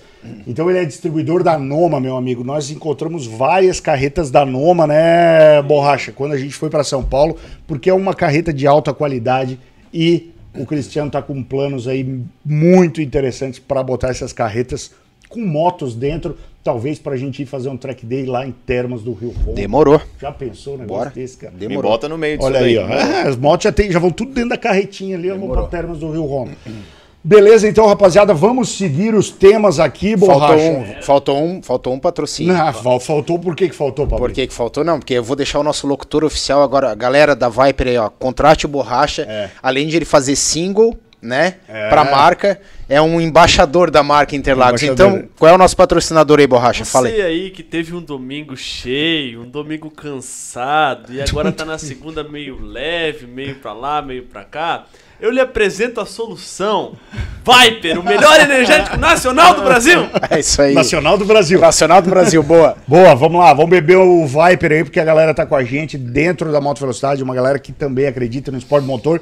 E vou dar só uma palhinha aqui do que tá por vir, ô, ô, Pablito. Estamos fechando com uma marca de café também, Pablito.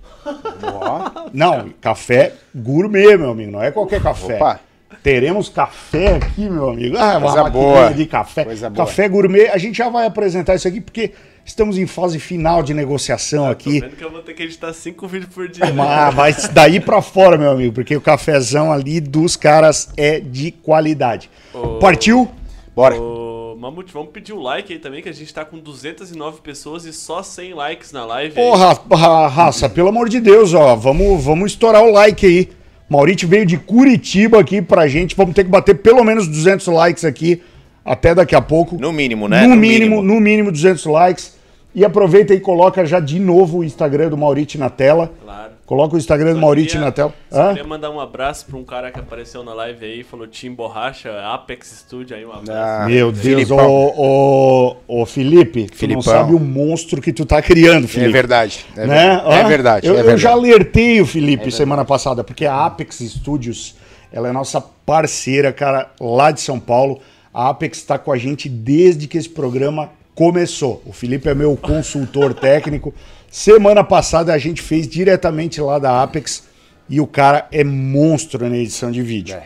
Eu Só já, que assim, já acompanhei o trabalho. só que assim, ele não conhece o Borracha pessoalmente. E eu falei pra ele, tu tá alimentando um monstro, cara. Daqui a pouco esse bicho ninguém mais segura, cara. Ô, Ô, Borracha, a próxima vez que o Edson ficar em São Paulo, eu vou te pagar a passagem pra tu voltar no dia Obrigado, depois. Tá bom. Vou combinado, é pra Ô, você conhecer o Felipe, tá? É. O Felipe tá perguntando, Pablo, pra ti se o macacão do Mamute parece um gari ou um presidiário. Pô, é verdade, ele me mandou, ele me mandou essa. Ele me mandou essa porque o pessoal do Gari lá de, de São Paulo usa o macacão na mesma cor que o, que o meu macacão. E aí tudo bem. Ô, Borracha, eu acho que tem superchat aí antes de a Olha, gente... eu não, olha, ele não deixou nem eu responder, ainda bem, vai. Não, não vou deixar. Tem um superchat aí, Borracha. Os dois superchats, Mamute. Ó, o Instagram do Mauriti, que tu pediu pra colocar na tela lá. Tá ali. Ó, Bota o do Viper também, hein, cara. Maurício, vão lá, se inscrevam no canal, no, no Instagram do Maurício, ele faz conteúdo semanal sobre moto velocidade. Depois eu até quero perguntar pra ti, porque é o seguinte, cara, tu, como tu já falaste aqui anteriormente, tu faz conteúdo pra galera que tá começando, pra galera que, que, que, que precisa realmente, que exatamente. precisa realmente E disso. pra galera que acha que sabe, É. porque tem confiança e acelera na Boa, estrada, boa. mas tem muita coisa ainda pra agregar, pra tornar aquela confiança de uma forma segura Boa. pra ela não só- fazer cagada. Só que é o seguinte, Maurício, a gente vive num meio que, cara, é, tem muito hater, Sim. muito bullying. Sim. Depois eu quero saber, tu sofre muito hater e, e como tu lidar com isso? Só fala sim ou não e depois a gente vai discutir Sim, sobre e a isso. gente fala depois. E tu, é, tá, depois a gente fala. Então. Vamos lá. Isso é uma coisa que eu também passo, entendeu? Sim, eu, sim, eu, sim. tô, eu tô no meio da, da, moda- da, moda- desse meio digital há bastante tempo. Eu quero ver a forma como você tá enxergando isso, eu vou te falar a forma como eu enxergo isso. Boa, Vamos ver. vamos lá. Porque tu, tu sabia que eu ia tocar nesse assunto, né? Não, não, não pensei, mas é bom. É Mas bom, é, é legal, que você né? Se- Lógico que é legal. Se algo te incomodar, Na verdade, azar é o teu. A quanto- gente vai tocar do mesmo jeito. Então fechou, vamos, de- vamos deixar pra falar na hora que pegar nesse assunto. É. Só pra finalizar os Instagram na tela aí, tá o Instagram da Viper aí também. Boa, meus amigos. Valeu. Ali, ó. Nosso amigo Wendel, né, cara? O Wendel que anda de moto. Você conhece o Wendel, Não Maurício? conheço. Cara, o dia que tu tiver a oportunidade... Boa. É, é até assim, ó, o Wendel, o Wendel é um cara que também faz um curso lá em Brasília, tá? Ele Ah, o curso claro que eu conheço. Achei que tava falando do Wendel, sei lá, Vai, algum vai, outro piloto que eu não conhecia. Não, não, Wendel Vaz. Wendel Vaz, claro, O parceiraço. Wendel já fiz Vaz. Então ele, até conheço o ele Wendel mandou um vídeo aqui. Tu faz o seguinte, já passa o vídeo, porque vai ter o Master Camp do Wendel. Eu fiz, inclusive, o Master Camp do Wendel lá. E, cara, é cursos que mudam um pouco a, a, a cabeça do cara. Então, Legal. consegue colocar na tela o videozinho dele?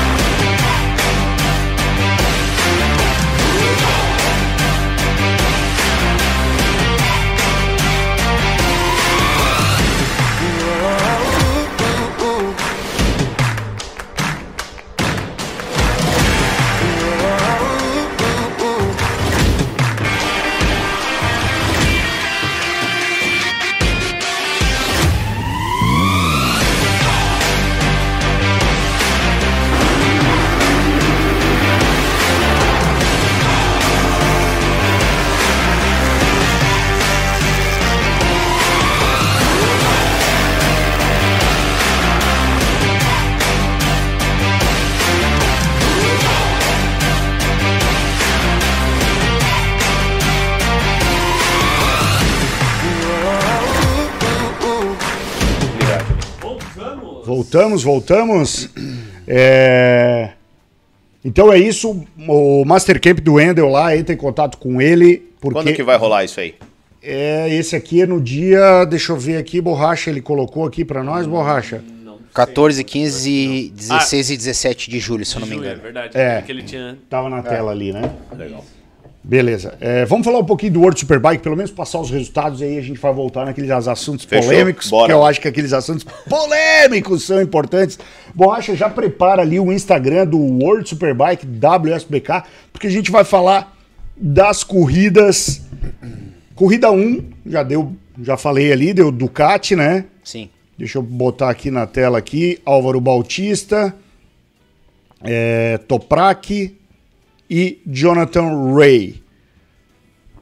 Aí, Locatelli da Yamaha. Jogou super bem esse final de semana. E aí, meu amigo, fiquei impressionado com o Team HRC Honda, que já veio ali quinto e sexto.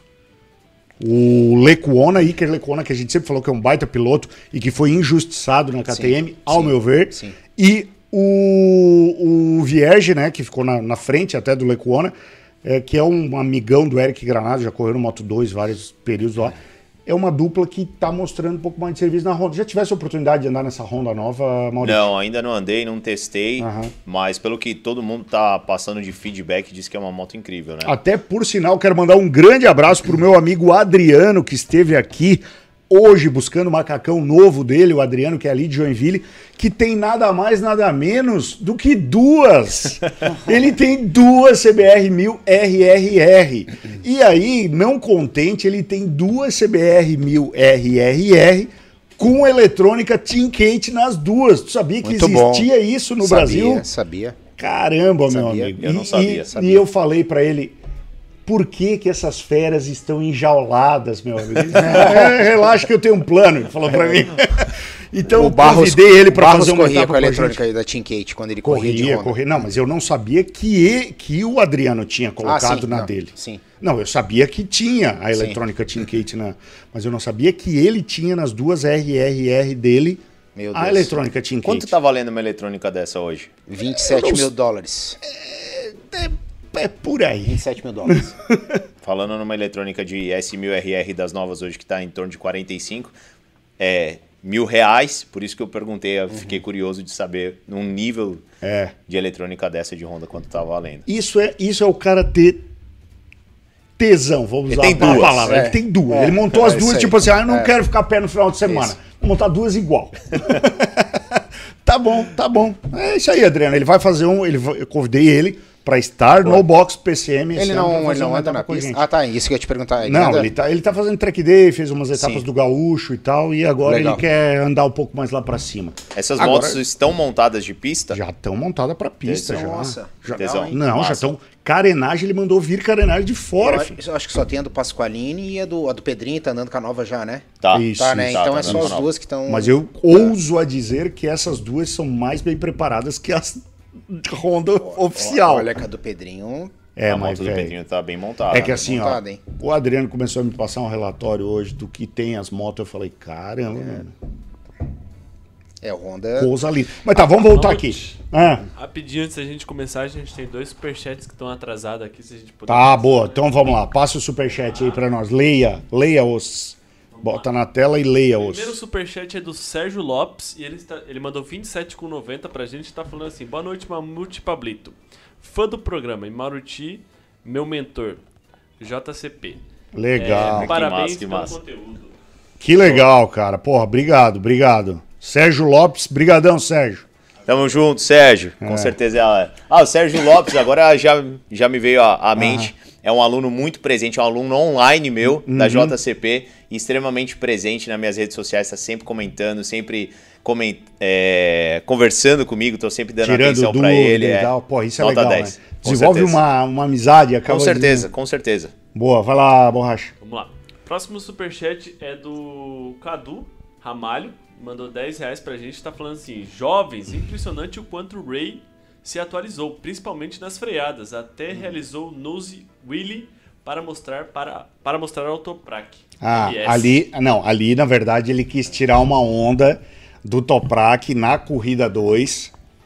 Quase que deu ruim. Quase que deu ruim. Quase que deu ruim. O que aconteceu? Ele ganhou a corrida 2. Aí sabe que o. Toprak sempre comemora fazendo Sim, o, sim. o- Um RL, O de RL e 5 tal. km de distância. É mais ou menos. Aí o Ray veio. Mas eu vou te dizer, Cadu, ele veio meio desengonçado naquele RL. ruim. O Ray, o Ray foi. eh, Sabe que tá tendo uma rusgazinha, porque na corrida passada o Jonathan Ray derrubou o Toprak. Aham. E aí trocaram algumas farpas, porque o, o Ray falou que a culpa foi do Toprak, Toprak falou que a culpa foi do Ray. E tá um clima chato, apesar de perante as câmeras eles não demonstrarem, mas as farpas foram trocadas. Sim. E aí, esse tipo de conduta do Ray de fazer o RLzinho, mas foi feio o RL dele, né? Foi meio desengonçado. Mas né? eu concordo com. Como é que é o nome dele, Borracha? O Cadu, Cadu. O Cadu. Eu concordo com o Cadu, cara, porque eu também tô impressionado da atualização na pilotagem, como ele, cara, como ele evoluiu.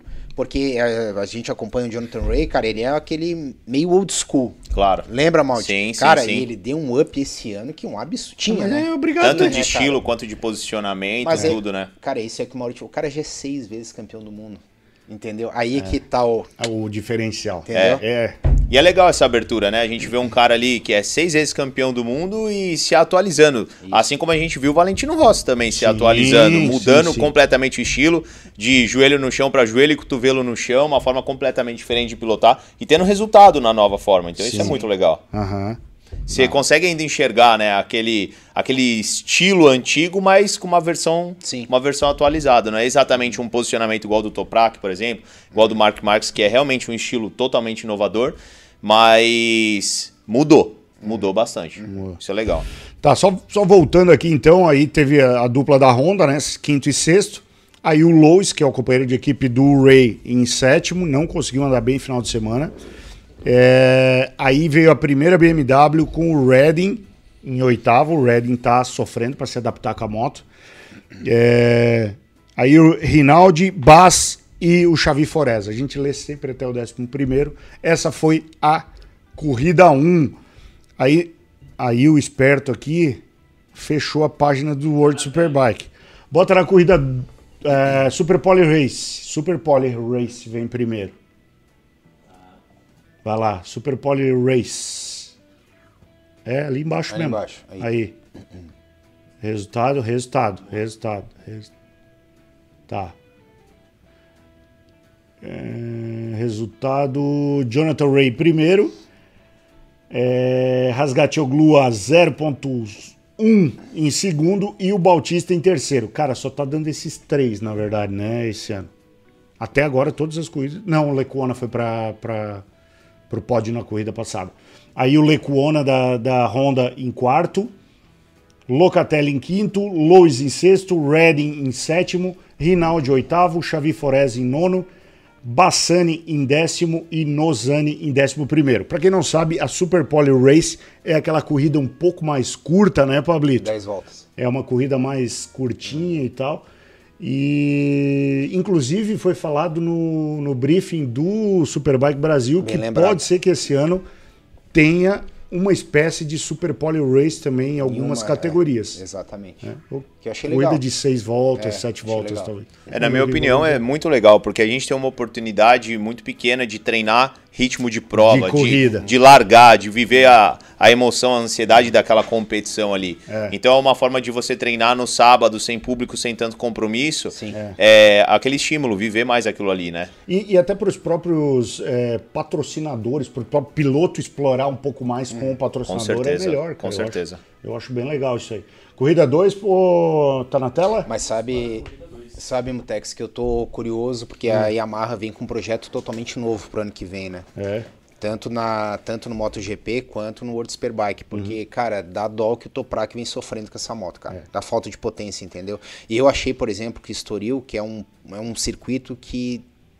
E assim, de, de médio, médio É, não pra, é tão- médio pra, pra baixo, pra mais, mais, assim, um circuito mais truncado, cara, eu achei que a Yamaha ia bem e realmente, assim, ó, a Ducati e a, e a Kawasaki deram um salto tão grande de qualidade na frente, por mais que ele tente tirar na pilotagem, como a gente falou anteriormente, cara, tá difícil pra ele esse ano. Tá difícil, Eu né? acho que vai ser difícil pra ele. É. Vamos lá, corrida 2. Jonathan Ray, Bautista e Rasgatioglu. É, os três que foram pro pódio, né? No final de semana foi só os três no pódio. Em quarto, Alex Lois, aí andou um pouquinho melhor, né? Locatelli em quinto de Yamaha, Lecuona, Bassani de Ducati, Rinaldi de Ducati, Vierge de Honda, Xavi Forés de Ducati e Scott Redding em décimo primeiro. Essas foram, esses foram os resultados do World Superbike no final de semana. Vamos falar da da 400 rapidamente ali, borracha. Porque como o 400 não, né? É Super Sport 300 Sim, que ganha sim, as Kawasaki sim. 400. Mas, cara, na corrida 2, o, o Turquinho. Dessori, não, Ah. Dessori, que é o francês, ele foi punido, largou em último E ganhou a e corrida. ganhou a corrida. Caraca, em nível mundial, isso De é. nível mundial de 400. Sim, Com a pista úmida, Sim. tá? Com a pista, Com a pista meia, úmida. meio barro, meio tijolo, né? A pista úmida. é o Mas jeito o que eu mais também- gosto da pista, sabia? É, É se o- sente confortável. É o jeito que eu mais gosto é quando choveu, começou a secar, tem ponto seco e tem ponto molhado. Adoro assim. Tu já andou com esse pneu intermediário? Ainda não. Cara, Então, Isso que é absurdo, é, né? absurdo. Cara. Pra essa condição de pista. É eu tive- perfeito. eu tive a oportunidade de fazer o classificatório com a pista assim, Aham. lá em Potenza. Perfeito. Sim. Aí as outras oportunidades que eu usei, a pista secou muito rapidamente. Já Aí era uma já- condição de super Corsa ou slick. Exatamente, exatamente. Aí tu já, já perde um pouco de rendimento. Mas, Que é mas muito nessa macio, né? condição. É. Cara, espetacular o pneu. Nessa condição ali de, de meio barro, meio tijolo, é perfeito. Não, não tem Até falar. a quinta, sexta volta foi bem, né, Mutex? Depois Foi. que a pista secou, É. daí. Aí quem tava de slick conseguiu imprimir um ritmo melhor. Mas, mas Faz tá parte. bom. Faz parte, é isso aí. É, borracha, só bota lá da 400 lá, borracha. Bota lá, não sei porque tu tirou, cara. Só queria pra, pra, pra prestigiar ali o, o, Turquinho e o Enzo. Teve duas corridas também, né? É, tu vai ter que ir aqui, ó, do lado, ali onde tá vermelho, tá vendo? Vai lá e clica no 400, 300. Aí, 300 aí. Isso. Aí. Aí. É, Bandeira do Brasil. Ah, essa aqui é de. Classificação. De... É a classificação, né? Classificação do campeonato. É. a classificação do campeonato. Tá, mas. A corrida. Não, tu vai ter que ir lá em cima, selecionar categoria. A gente pode ir falando previamente, eu acompanhei, Aí. assisti as duas corridas, principalmente a segunda. O Turquinho teve um desempenho excepcional, eh, largou, se eu não me engano, ganhou acho que 21 posições. Caramba. E chegou a 0,6 ou 0... zero- pelotão ali, né? Não, do primeiro. É. Do Não, é primeiro. que era o pelotão, né? É, então ele chegou em 11 primeiro, cara, quero dar os parabéns, que a gente sabe também do esforço que todo mundo faz, a família dele e ele pra estar lá. Meus parabéns, Turquinho. Não, ali, ó, ele chegou a dois segundos do primeiro. Aqui. Dois, Dois Não, segundos. mas qual- essa na Race On, falando na corrida Ah, 2. na dois? na 2. É. E meus parabéns pro Enzo também, cara, que tá lá por merecimento, acredito muito, é um cara que eu acredito muito, Maurício, nesse, nesse menino, tá? É, o sim, Enzo Valentim, eu acho que ele é um talento absurdo, como todos ali, Não né? só um talento, como trabalha muito duro. Trabalha Tem- muito Exatamente. Dedica demais. A galera aí vai incomodar. E aí não tem bobo, né, Pablito? Aí, meu amigo, é, é faca na caveira. Total. né? Faca na caveira total. Ali, ó, décimo primeiro, é, décimo... Essa é a corrida 1? É, Ah, tá. Corrida 1, ele ficou em... o, Enzo ficou em 18º e o Turquinho ficou em 20º. 20 vigésimo. Mas ele foi punido, não? Não, não, ele Deu- teve um deu um problema. É, ele, final, ele- né? é, ele teve um problema na moto. Eu Deu um vi que BOzinho ele relatou, mas eu não vi o que, que é. Mas teve É. algum problema. Tá, mas legal. Só para constar que temos esses representantes brasileiros lá, então. É, mais alguma consideração do World Superbike? Próxima etapa é aonde? Vamos ver aqui. Putz, cara, tem MotoGP esse final de semana, né? Em Tem. Mugello esse final de semana ou não? É Mugello. É Mugello, né? Mugello. Cara, a gente tem que, antes de, de a gente adentrar aí pra falar de, desses dos assuntos mais específicos com o Maurício, a gente tem que lembrar da notícia bomba que veio aí no final da semana passada, né? Hum. Que foi o nosso piloto Jack Miller assinar com a KTM. Já tá assinado? Já tá assinado pra KTM em 2023, é piloto KTM. Olha, meu amigo. Não sabe aonde vai andar, porque não sabe se, Se o, não sabe se o 3 ou Miguel se- Oliveira vai ficar, se vai sair, ou como é que. Que na KTM também é meio. Que a gente, né? Fora o Miguel Oliveira ali, que tem um lugar mais. Mais, Mais mais fixo. é, fixo na, na equipe. Ali tudo pode acontecer.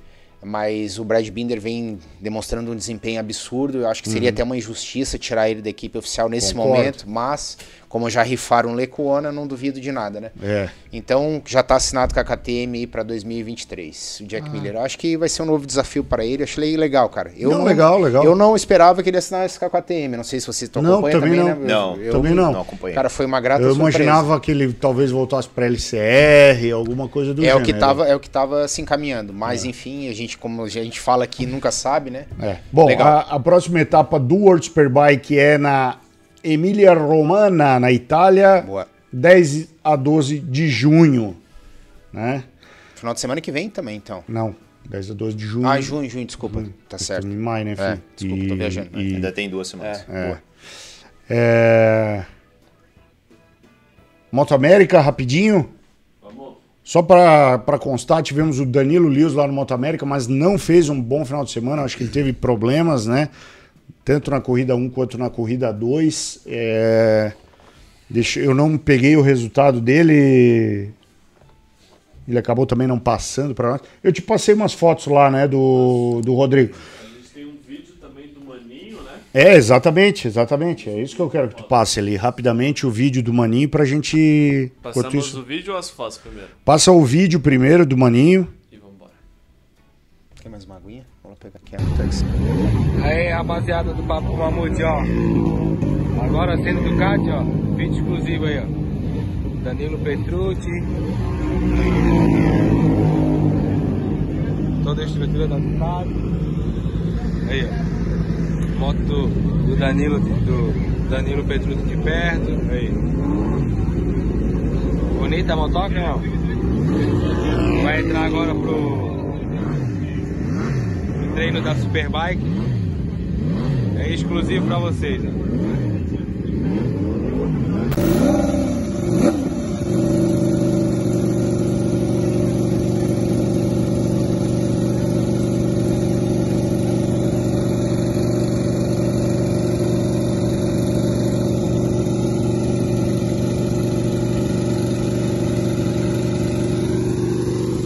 Ali, sentadão, preparado. Outro ponto legal também a área de visitação aqui, ó. O pessoal chega, deixa as motos estacionadas aqui e tal. Aqui tem uma lojinha que é do próprio. da própria pista, né? Tem as lojinhas montadas aqui. Tem uma estrutura da Gate, seguradora. Tem a lojinha de peça também. Tem a barraca do, do Moto América, comprar. Aí, ó. Seguradora, tem uma outra lojinha de, de peça e acessório de moto aqui. Outra Ó, o simulador ali, ó. Ah, Loja da Track Field. Royal Field, loja da Dunlop. E é mais é pneus de rua. Barraca do, do Moto América. Pode comprar camiseta, moletom. Cara, a estrutura do Nacional aqui é muito top. Uma carreta da VP Fuel para quem usa combustível de corrida, ou tu pode comprar o combustível normal de posto dentro da pista. Estou aqui à disposição para tu pegar combustível. Aqui tem uma outra do Premier, estação da tua moto. E aqui tá a nossa, nossa estruturinha. Tentar correr. E é isso aí, rapaziada. Vou tentar mostrar pra vocês aqui um pouco a, a área de pit lane também. Vou virar aqui e mostrar. Ó, aqui é a área de pit lane, onde as equipes ficam aqui aguardando o início dos treinos. Ó, o Jake tá aqui. O Peterson tá ali também se preparando.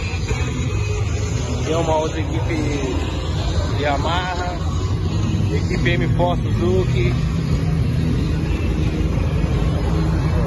Fazendo a moto pit lane aqui, ó. Só imagem exclusiva pra rapaziada dos bastidores aqui. Eu vou acompanhar o treino aqui da nossa tenda. A gente tem uma, uma tenda pronta aqui. O Magrão trouxe toda, toda a estrutura dele aqui também e tal. Estamos aqui acompanhando o Danilo. Aqui é uma equipe que tem bastante BMW. Tem uma equipe que anda com Honda. E aqui tá a nossa estrutura, rapaziada. Sai com mal, nossa caixa de ferramentas. Aqui é os nossos televisores, né? A gente acompanha o tempo e o que está sendo televisionado na pista. E aqui é a área de pit lane. Fica com os boxes montados aqui. Vai mostrar do outro lado. Aí fica todo mundo com as motos prontas aqui, não precisa ficar lá no box. E já parte direto aqui. As outras imagens aí dos bastidores aqui do Moto América. Voltamos. Voltamos? Então, eu tava vendo o resultado aqui, Borracha. Na corrida 1, o Danilo Lewis ficou em 11. Deixa eu ver aqui na corrida 2. Ah, não, aqui não. Pera aí, pera aí. Race 2. Race 2, resultados. Danilo Lewis em oitavo. Legal, cara. É, é um campeonato muito legal de acompanhar. Eles, é, o Maninho mandou os vídeos para nós. Aí o Maninho tava lá prestando assessoria junto com o Carlão, né? O Magrão, é, galera toda lá de, de New Jersey. Pode ir postando as fotos lá que eles mandaram. Essas fotos aí, pode ir passando. Maninho ali junto com o Magrão. Obrigado, hein, Maninho. mexendo. É, obrigado, Maninho. Essas fotos que mandou foi o Magrão.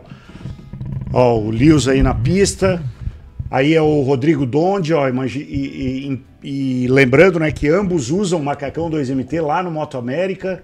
O Rodrigo foi fazer uma participação, um wild card, né? Ele não corre o campeonato inteiro.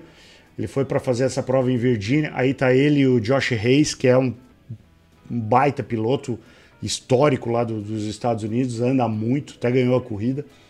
Rodrigo Donde, é, com o macacão 2MT dele, né, cara? Andando lá na pista do Via Air, ele e o Danilo Lewis. Então é isso aí, pessoal. Esse foi o, o- a galera da Red Dead Racing ajudando lá o Danilo e fazendo a participação lá no Moto América. Mauriti, tem a vontade de fazer uma, uma etapa nos Estados Unidos ou fora do Brasil? Vou ser bem sincero pra você, eu tenho vontade é, em cima do que eu já vi você participando. Sim. É um campeonato que eu não acompanho muito, sei que o Lewis está lá, mas é um campeonato que está longe do, do meu conhecimento, nunca foi algo que eu acompanhei de verdade, assim. Mas todas as suas postagens, todas as suas participações já me fizeram pensar bastante. Então, falar que é um sonho, ou falar que um desejo muito grande, não, mas uma curiosidade, uma oportunidade que quero sim participar. É, e pra, pra ter no meu currículo e- Exatamente. Foi exatamente com esse e, poder pensamento. medir a febre, eu Fo- Foi exatamente com esse desejo. pensamento que eu fui, Maurício. Eu falei, caramba, velho. Tipo, porque a galera sempre é muito acostumada a falar, ah, pô, vai. é, os caras lá são muito melhor, não sei o quê, não sei o quê. Cara, se tu for lá e se enquadrar na tua categoria, como Claro. eu corri na Fórmula 40, que tem lá, que é acima de 40 anos, Aham.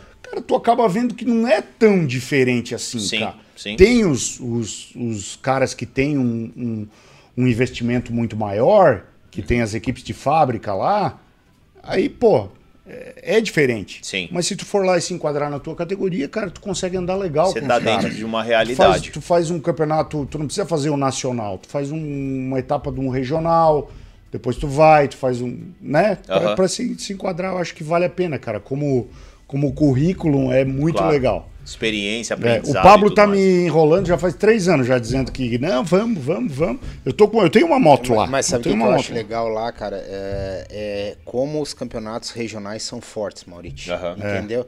Então tem o CCS, tem o outro que o. que Tem o Edu Panamérica agora, que era o- Panamérica, é. E aquele que ele corre na Califórnia, como é que é o nome?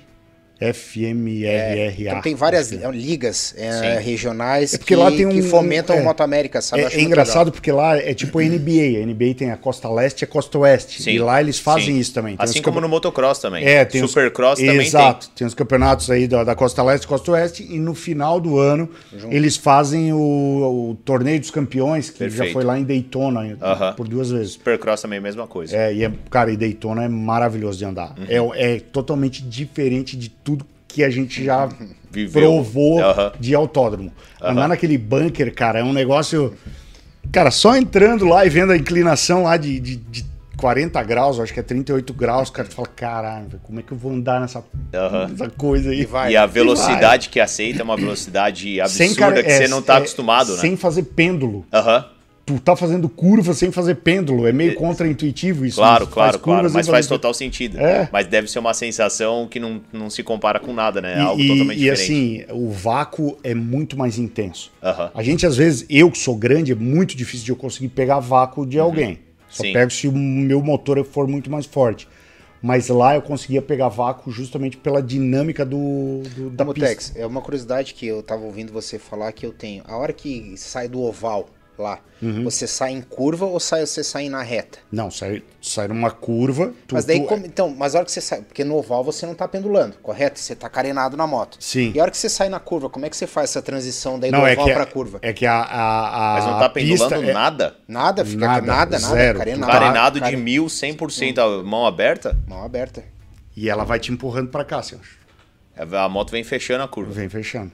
Você Pois é, É que assim, ó, tu vai dando mão, ela vai subindo. Claro. Tu vai tirando a mão, ela vai descendo. Tu que fica assim, marcha ó, faz? sexta. Caralho, Tu bota sexta.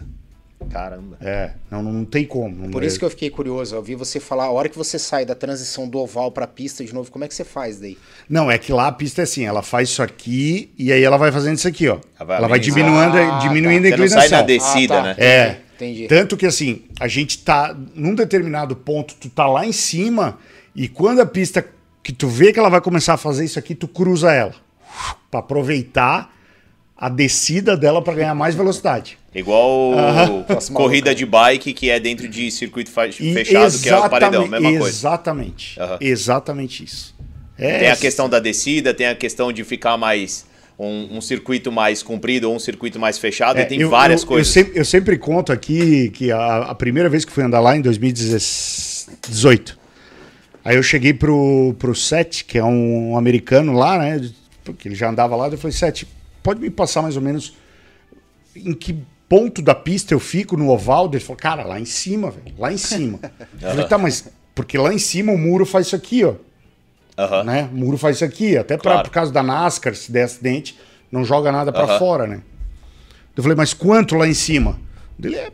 é- Só botou o cotovelo, assim, se teu cotovelo estiver encostando no muro, tá- tu, tá no, tu tá no traçado. Eu falei, cara, é muito, muito difícil de. de- E, e foi doido que viralizou esses dias um vídeo, né? De moto de. Acho que 300, talvez, uma moto muito parecida com, com as Ninja 400 R3, de um toque que teve numa curva dessa. Sim. E o cara, no, no toque no meio, ele levantou o pouco, ele levantou, a, a inércia empurrou assim de uma forma absurda pro muro. Aham. Aí bateu, quase caiu e não caiu. Vocês viram Não esse cai- vídeo? É, sim, é, foi de 600. 600. É uma R6, Ah, tá. é a D- DT200, é a Daytona 200, que é Entendi. uma, uma prova de endurance que tem todo ano lá. Inclusive, eu, eu estive, não corri, mas estive dois anos lá. É, essa Aquele prova é toque a muito gente legal. tá falando a 270 por hora. Por então. aí, aham, exatamente. Caramba. Por aí. A, a roda chegou a sair os dois, os Insano. dois pneus do chão, né? A moto saiu dos dois pneus, bateu e voltou e. Foi. Como é que é? Troca a fralda e, vai embora. Segue o baile.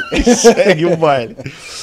É, outra coisa que eu quero passar antes de a gente voltar para o Maurite aqui é a Copa Oeste de uma alta velocidade. Então coloca ali o videozinho da Copa Oeste ali e aí a gente volta para esmiuçar.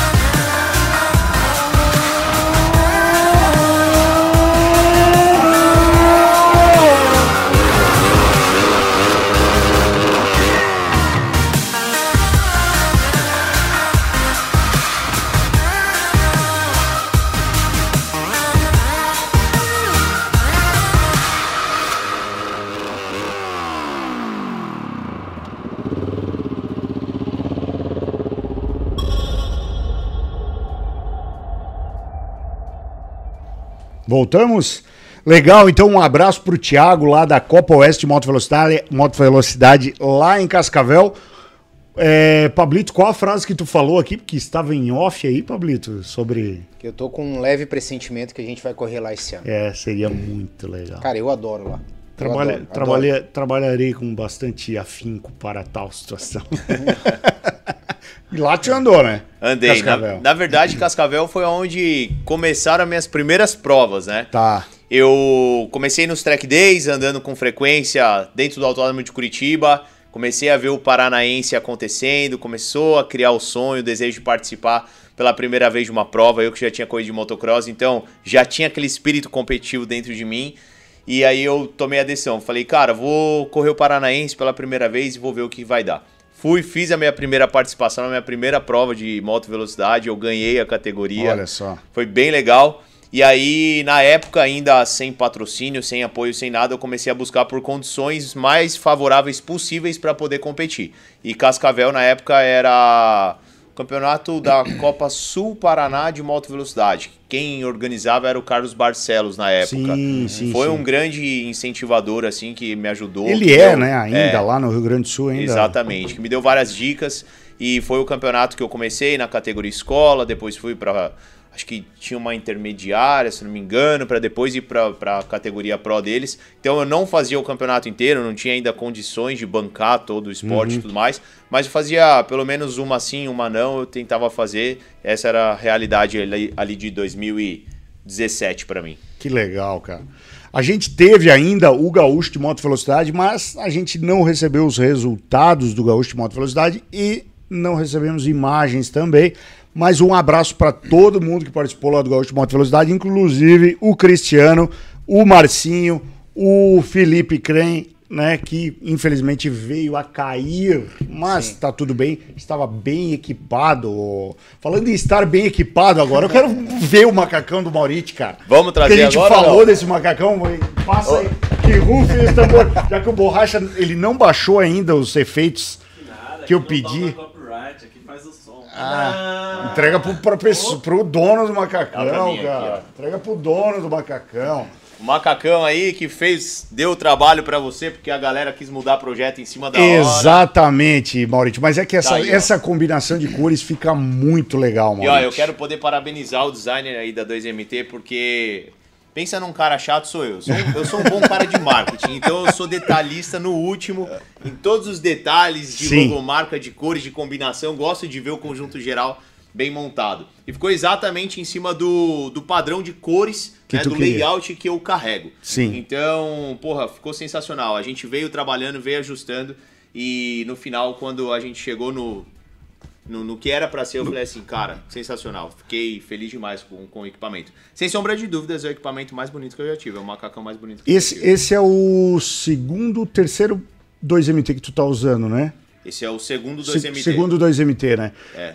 Quero que tu passe um pouco do feedback. Da luva, tu já passou o feedback Sim. ali da questão da, da usabilidade, né? Aham. Porque o macacão, ele ah, ah, pode ser bonito, maravilhoso, e tu colocar e não se sentir bem em cima da moto. Então eu Exa- quero que tu passe essa, esse feedback da usabilidade do macacão. Pra mim, 2MT é o primeiro ponto mais importante em segurança. Porque o ano passado, a minha esposa tá aqui, tá de prova. Foi o único ano que eu consegui começar e terminar um campeonato sem voltar pra casa machucado. Ah, Porque em todos os outros anos eu sempre voltava com uma torção, sempre voltava com uma pancada muito forte. E a gente que é piloto profissional briga contra o limite o tempo inteiro e cai, é normal. Ano passado eu talvez tomei acho que seis tombos ao longo da temporada. tá forçando, vai, vai cair. É, passa do ponto, não É. adianta, a gente tá em busca disso, então é normal. E foi o primeiro ano que eu realmente consegui não me machucar, então isso pra mim já é sensacional, porque o macacão realmente fez o papel. O segundo é a resistência, porque eu tomei vários rola em alta velocidade que eu escorreguei longe e o macacão nem sequer rasgou. O máximo lixou e a gente restaurou ele, ficou 100%. Então assim, pra mim a segurança e a resistência do equipamento é o que eu tenho pra falar em primeiro lugar. Po- Posso te pedir uma coisa? Então, Pode. não rala esse macacão aí, porque ele tá tão lindo, cara. Que sério, de verdade, Posso tá tão falar? lindo. Não rala. Já ralou? Já, já ralei, já tá Eu vi é, aqui já. parcialmente aqui reformado já. Pá, caramba. Não, mas é isso aí, é isso Foi, aí. foi cara. na etapa do Superbike, nessa, etapa, nessa segunda etapa que eu fui representar o Gui Brito. Sim. A gente brigando contra a frente da moto com suspensão original e tentando virar rápido. Então, eu, eu não sei se tu teve a possibilidade de assistir o- a transmissão depois que eu faço os comentários da, Eu da assisti, prova. assisti, assisti. Inclusive eu falei, eu disse, pô, o Maurício tá aqui, tá com a moto que não é a moto dele, pegou, caiu de paraquedas e tal. Exatamente. E, e foi o que eu falei, pô, é, representou, né? É, Representou. e, e assim, o bastidor, na verdade, ele não foi nem transmitido, mas foi um final de semana difícil, porque eu tava muito tempo sem competir, então emocionalmente isso pra mim já, de certa forma, impactou um pouco na minha ansiedade. Eu não estava me preparando, eu tava me preparando pra ficar forte. Falei, quero me olhar no espelho e me sentir bem. E aí o Lucas falou, da Dezer, ó, cara, você pode representar o Gui esse final de semana? Eu falei, bora? Bora. Vamos nessa. Vamos nessa. Então eu fui pra lá e falei, vamos ver o que vai dar. Fui sem expectativa nenhuma. Falei, eu vou lá, vou dar o meu melhor dentro da condição que eu tenho atualmente e seja o que Deus quiser. E foi isso que eu fiz. Só que eu cheguei lá e o treino de quinta a gente não fez por uma questão de economia financeira, certo? Estratégia da equipe. Na sexta-feira, eu fiz duas entradas começando a me adaptar com a moto, começando a entender a moto, mas completamente sem pneu, porque a gente estava sem pneus da etapa anterior do Gui. Então, assim, uma condição bem, bem, bem limitada realmente. Eu precisava me adaptar sem forçar nada. Então, eu tinha que andar de pé com a moto.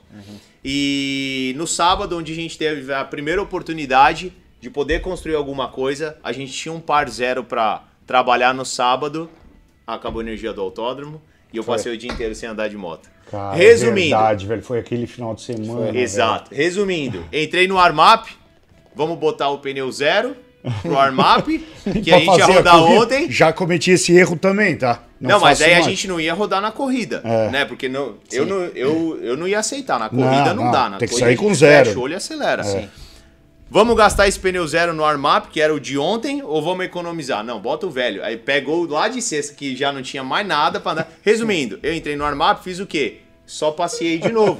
Na hora da largada, eu larguei e falei, vamos descobrir as coisas agora. Não deu nem pra configurar do teu jeito. Nada, nada, não deu pra, não deu, não deu pra criar as sensações da moto. Sim. Enfim, eu larguei, acompanhei o ritmo do pelotão por duas voltas e comecei a, a, a entender a moto e o meu corpo.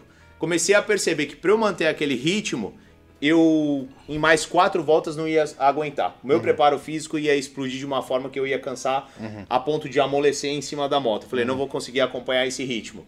Falei, eu vou desacelerar um pouco e vou me manter por aqui, porque o propósito é terminar a corrida aparecendo sem cair. Sim. Não podia dar um PT na moto, botar claro, o risco claro. de acabar com a temporada do Gui, sendo que tá todo mundo trabalhando numa condição ali para que as coisas aconteçam, mas não tá ninguém sobrando verba e condição financeira. Claro. Então é importante que eu pudesse preservar o equipamento do Gui também.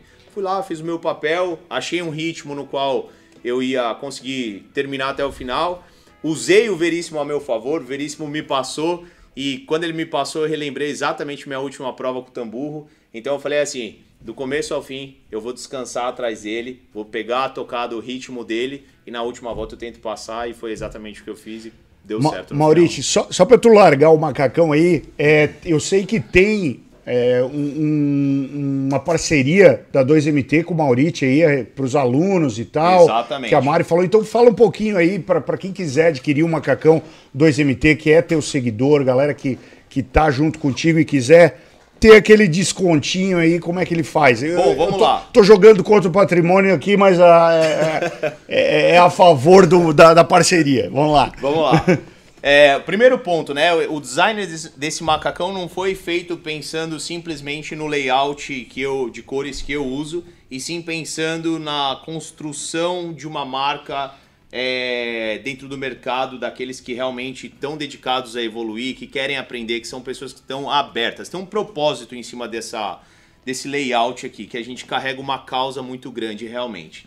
Então, esse é um equipamento que está disponível para todos aqueles que são meus alunos online, para todos aqueles que são meus alunos presenciais, fazerem um equipamento exatamente como o meu. Ele é exclusivo da.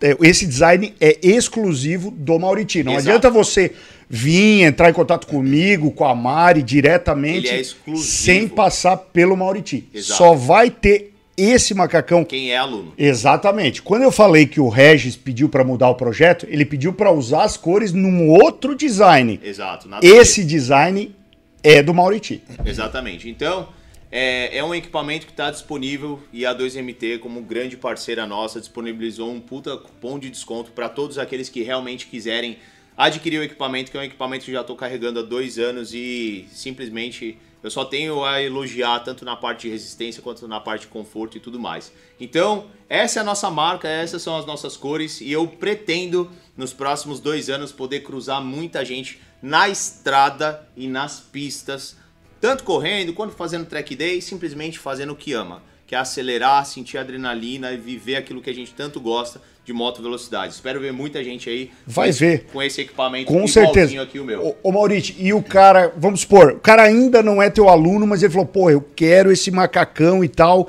Ele vai ter que ir lá no Instagram do Mauriti, entrar em contato com o Mauriti e ver uma forma de ele entrar nessa comunidade que o Mauriti está construindo. Exatamente. Porque na verdade, carregar a nossa causa. Exatamente. Porque, na verdade, tu não tá construindo. Ah, não... quem acompanha o Mauriti há mais tempo já sabe o que eu tô falando. Ele não tá fazendo um curso de pilotagem. Eu ele tá vendendo construindo, curso. Ele tá construindo uma comunidade de pessoas que querem desenvolver a pilotagem e desenvolver, de certa forma, até a própria cabeça com relação Com certeza. à forma de olhar a sua moto. né? Com certeza. Porque, cara, Com certeza.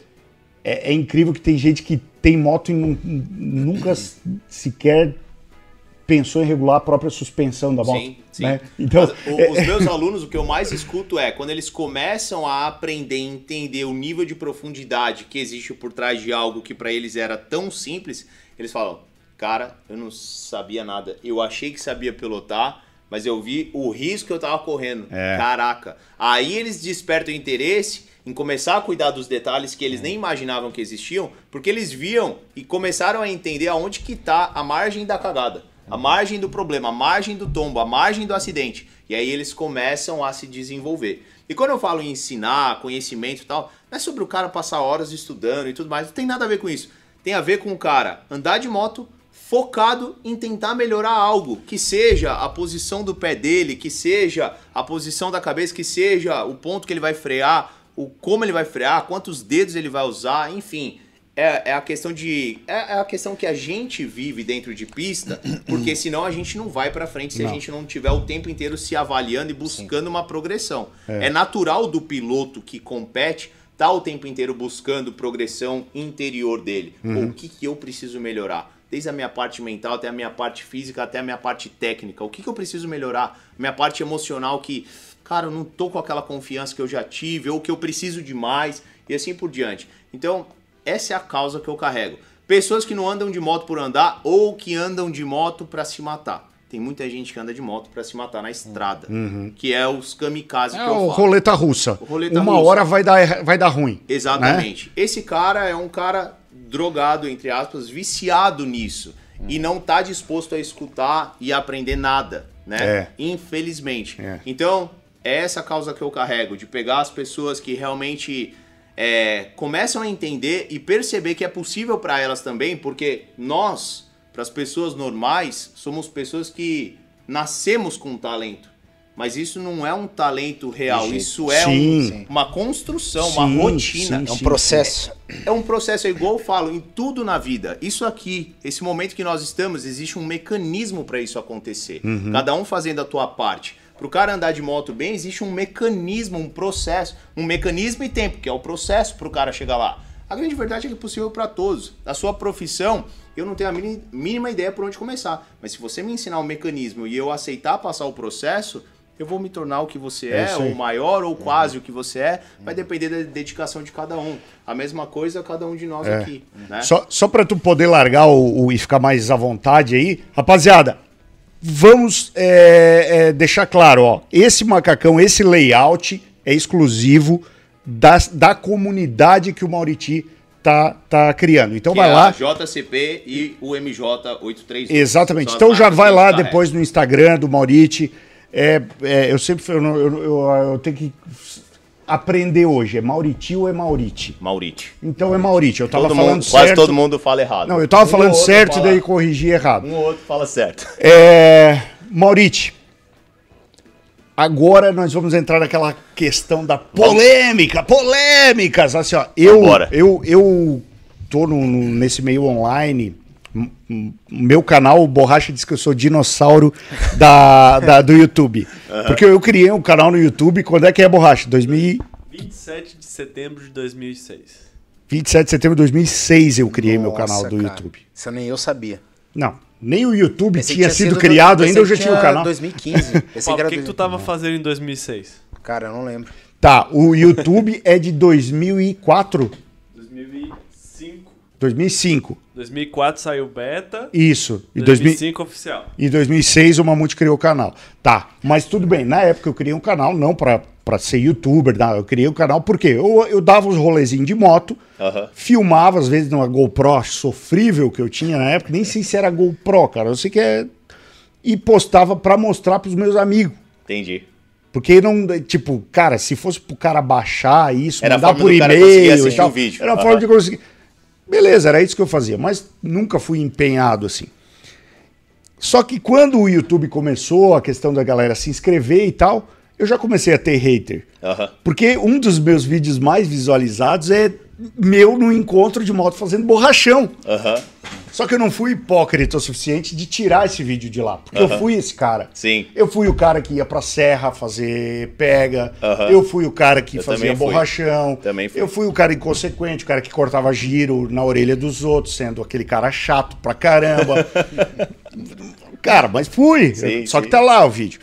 E aí. Eu já preciso dizer o contrário. Eu fui hipócrita porque eu tirei. Eu, Não, eu não, eu não eu, tirei. eu, não ti- eu tirei muito dos Mas vídeos. eu acho que pelo teu trabalho de hoje, Claro. eu acho que é legal tirar. Claro. O meu não, porque eu não tô passando a educação, né? Exatamente. É, é, A minha intenção de tirar não foi nem o. Ah, eu vou me queimar. Não tem nada a ver com isso, mas Não. é o influenciar. Exatamente. Por exemplo, Exatamente.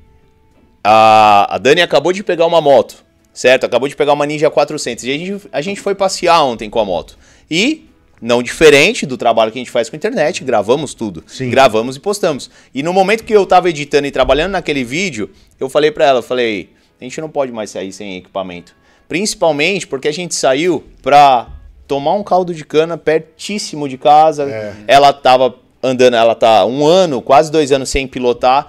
Então a, a ideia era só conhecer a moto e só Sim. tomar um café. Eu fui de Big Trail e ela foi de Ninja 400. Só que eu falei, a proporção que a gente tá hoje dentro É. da internet e o exemplo que a gente é, muita gente vai olhar e vai falar assim: ah, tá tudo bem então se andar sem equipamento, porque muita gente tá procurando a melhor desculpa possível pra não se equipar, porque é muito calor, porque. Que dá muito trabalho. Dá muito porque trabalho, tirar- que É isso aí. Exato, eu falei, e a gente não pode fazer isso. E ela falou, é, realmente, verdade. Então, por mais trabalho que dê, por mais curto que seja, por mais simples que o propósito do passeio seja, a gente tem que carregar um exemplo, né? É, por isso eu tirei os vídeos da, mas, mas da, não, da mas- internet mas tudo de bem, antigamente. não, não foi a ideia criticar o coisa, eu tô falando por mim, quem tira, quer tirar vídeo, que tire, é aquela história. Mas eu falei pelo seguinte, porque desde essa época eu tenho hater, Aham, entendi. tá?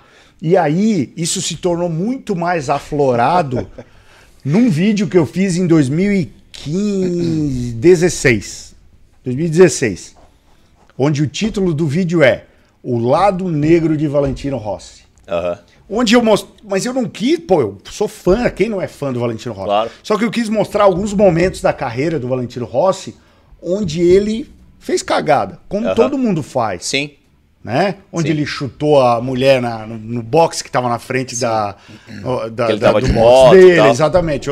Onde ele é, tirou onda com a cara do Max Biaggi lá, Uhum. que fez uma brincadeira que não era legal, foi pro soco com o Biaggi. Cara, ali a chuva de hater foi assim monstruosa. E na época eu não sabia muito como me comportar. aham. Eu fiquei, eu fiquei meio. Tu tá botando ali, ó. 263 mil views tem esse, esse, esse título. Eu recebi, eu recebi hater, inclusive pelo título do, do vídeo. Aham. É, como assim? Porque daí agora vem a questão do politicamente correto. Aham. Qual é o lado negro? Por que o lado negro? Não sei o que, isso que, isso que. Cara, tirando essa, essa é, é, não entrando nesse politicamente Aham. correto, mas eu, é, os ca interesse, cara, eu recebi hater porque isso, esse vídeo eu gravei no verão. Eu tinha pego um sol violento, cara, minha cara tava toda queimada. Volta lá, bora. Cara, eu tava cheio de mancha de, de queimado na pele. Eu já recebi hater, inclusive, da mancha na testa, cara. E eu não sabia como me comportar com isso. E no começo, quando a gente começa a mexer com a internet, machuca, né? Quando a gente vê uma coisa. E eu vou te falar. Contra cara, olha, nós. Olha, olha a quantidade, olha a quantidade de, de. Bota. Tu tá botando na tela pra galera ver, bocha. Olha a quantidade de comentários, tá? 882 comentários. Eu respondi todos. Aham. Todos. Com uma raiva. Aí, t- lógico, no meio disso aí teve uma galera que, que ah, não, é isso mesmo, o Rossi fez umas cagadas, os outros entenderam. Ah, Aí outros eu, querem ó, discutir ó, opinião. Muito bom, isso mostra que ninguém é perfeito e não precisa ser para ser melhor. Valentino Rossi sempre, não existe, nunca existirá piloto igual. Abraço. Mas é legal. Aham, Comentário. lógico. Mas aí, puta, daí tem um outro. é, Cara, tem comentários dos caras xingando três gerações para trás da minha família. E, e, e, assim, é difícil lidar. Lógico que é E difícil. assim, tu começou a ficar muito em evidência na internet nos Sim. últimos dois anos, principalmente. Sim, né? sim. Muito em evidência. Principalmente quando a gente começou a trabalhar muito com o anúncio dos lançamentos de, Exatamente. de produto. E eu sei que o lançamento, tu precisa utilizar uma linguagem para atingir realmente o público e para chamar a atenção. Exatamente. Um deles. Que é o jogo da internet. Exatamente. A estratégia. Um deles que, pô, tu, tu deve ter. cerebral. Exatamente. Eu ia falar, pô, remato cerebral. Como é... Cara, só que o cara que tu quer atingir, ele não vai fazer hater, porque ele realmente tá. Ele Exato. tá entendendo a mensagem. Exatamente. O cara que vai fazer hater, talvez é um cara que tá no meu nível, Exato. um nível um pouco mais abaixo, um pouco mais acima. Aham. Que ele vai dizer, pô, o que, que esse bicho tá falando de rema? Que, que merda é essa, velho? Só que tu não quer atingir esse cara. Não quero. Tu É um quer público esse cara- completamente diferente. Esse cara não tem por que fazer hater contigo, porque não é não é ele que tu quer atingir. Exatamente, né? exatamente. Como é que tu lidou com isso, velho? Porque, assim, eu, eu, eu sempre quis fazer essa pergunta pra Sim. ti, cara. Cara, assim, ó, pra falar bem a verdade, sempre chegou muito pouco até mim. Por exemplo, nessa época que a gente fez o lançamento com o evento é, que chamou Remap Cerebral, eu recebi, acho que talvez um vídeo de, de alguém tirando sarro. Na época eu me lembro, acho que eu recebi o vídeo de alguém mostrando o celular com o anúncio meu do Remap pra um cara de São Paulo que eu não sei o nome, que trabalha fazendo Remap. E daí o cara, de forma madura, assistiu assim, tipo, deu uma risada, tipo, nada a ver, sabe assim? Sim, O aham. cara que trabalha com reprogramação de moto. Aí, tanto é que nesse primeiro vídeo foi o ponto que eu falei, ah, os caras estão zoando. Os caras estão, tipo, vendo de uma outra forma. Aham. Mas eu deixei rolar. O remap, ele realmente é, veio a ser comentado depois que já tinha passado o evento, depois que tudo tinha acabado. Graças a Deus, porque senão isso poderia ter influenciado o meu lançamento, porque até então, na época, eu ainda era muito novato de internet. Então, emocionalmente, quando você recebe uma crítica, é muito ruim. É por isso que eu tô te falando. Quando eu comecei a receber enxurrada de crítica, eu, eu, eu fiquei apavorado. Sim, sim, sim. Exato, e, e, o- e eu sempre falo assim, ó, Tu ri, né, velho? O trabalho de internet ele é um trabalho muito escuro. que Você trabalha, produz, produz conteúdo e você não sabe se você está acertando ou se você está errando. Demora demais para você começar a pegar esse feeling. Então, quando você está ali se dedicando e você recebe uma crítica, é ruim, é doído e aquilo te, te, te abala um pouco. Aham. Até você começar a aprender a separar as coisas e entender que as pessoas não são aquilo que você espera, é, demora, precisa maturidade. Então, eu sempre recebi pouco isso, mas quando eu comecei a perceber que as pessoas estavam falando, eu, eu, eu descobri isso já estando muito mais maduro. E eu sou um cara que estudo muito marketing digital. Sim. Então, os caras que dominam a internet em outras áreas e outros nichos são os caras assim que eu tô diariamente estudando, vendo o que eles estão ensinando, já comprei curso e tudo mais.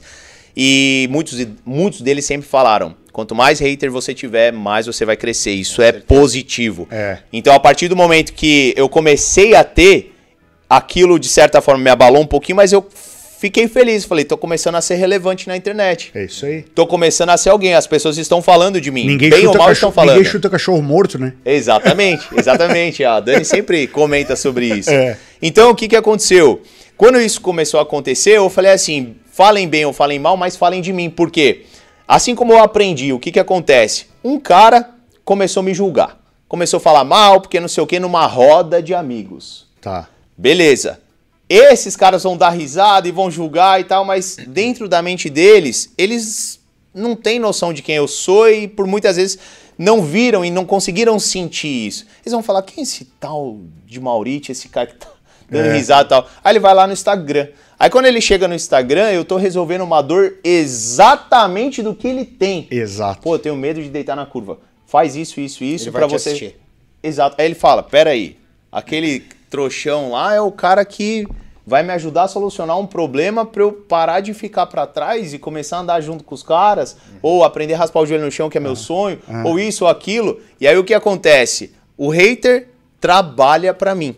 Resumindo, todo hater é um grande tráfego gratuito.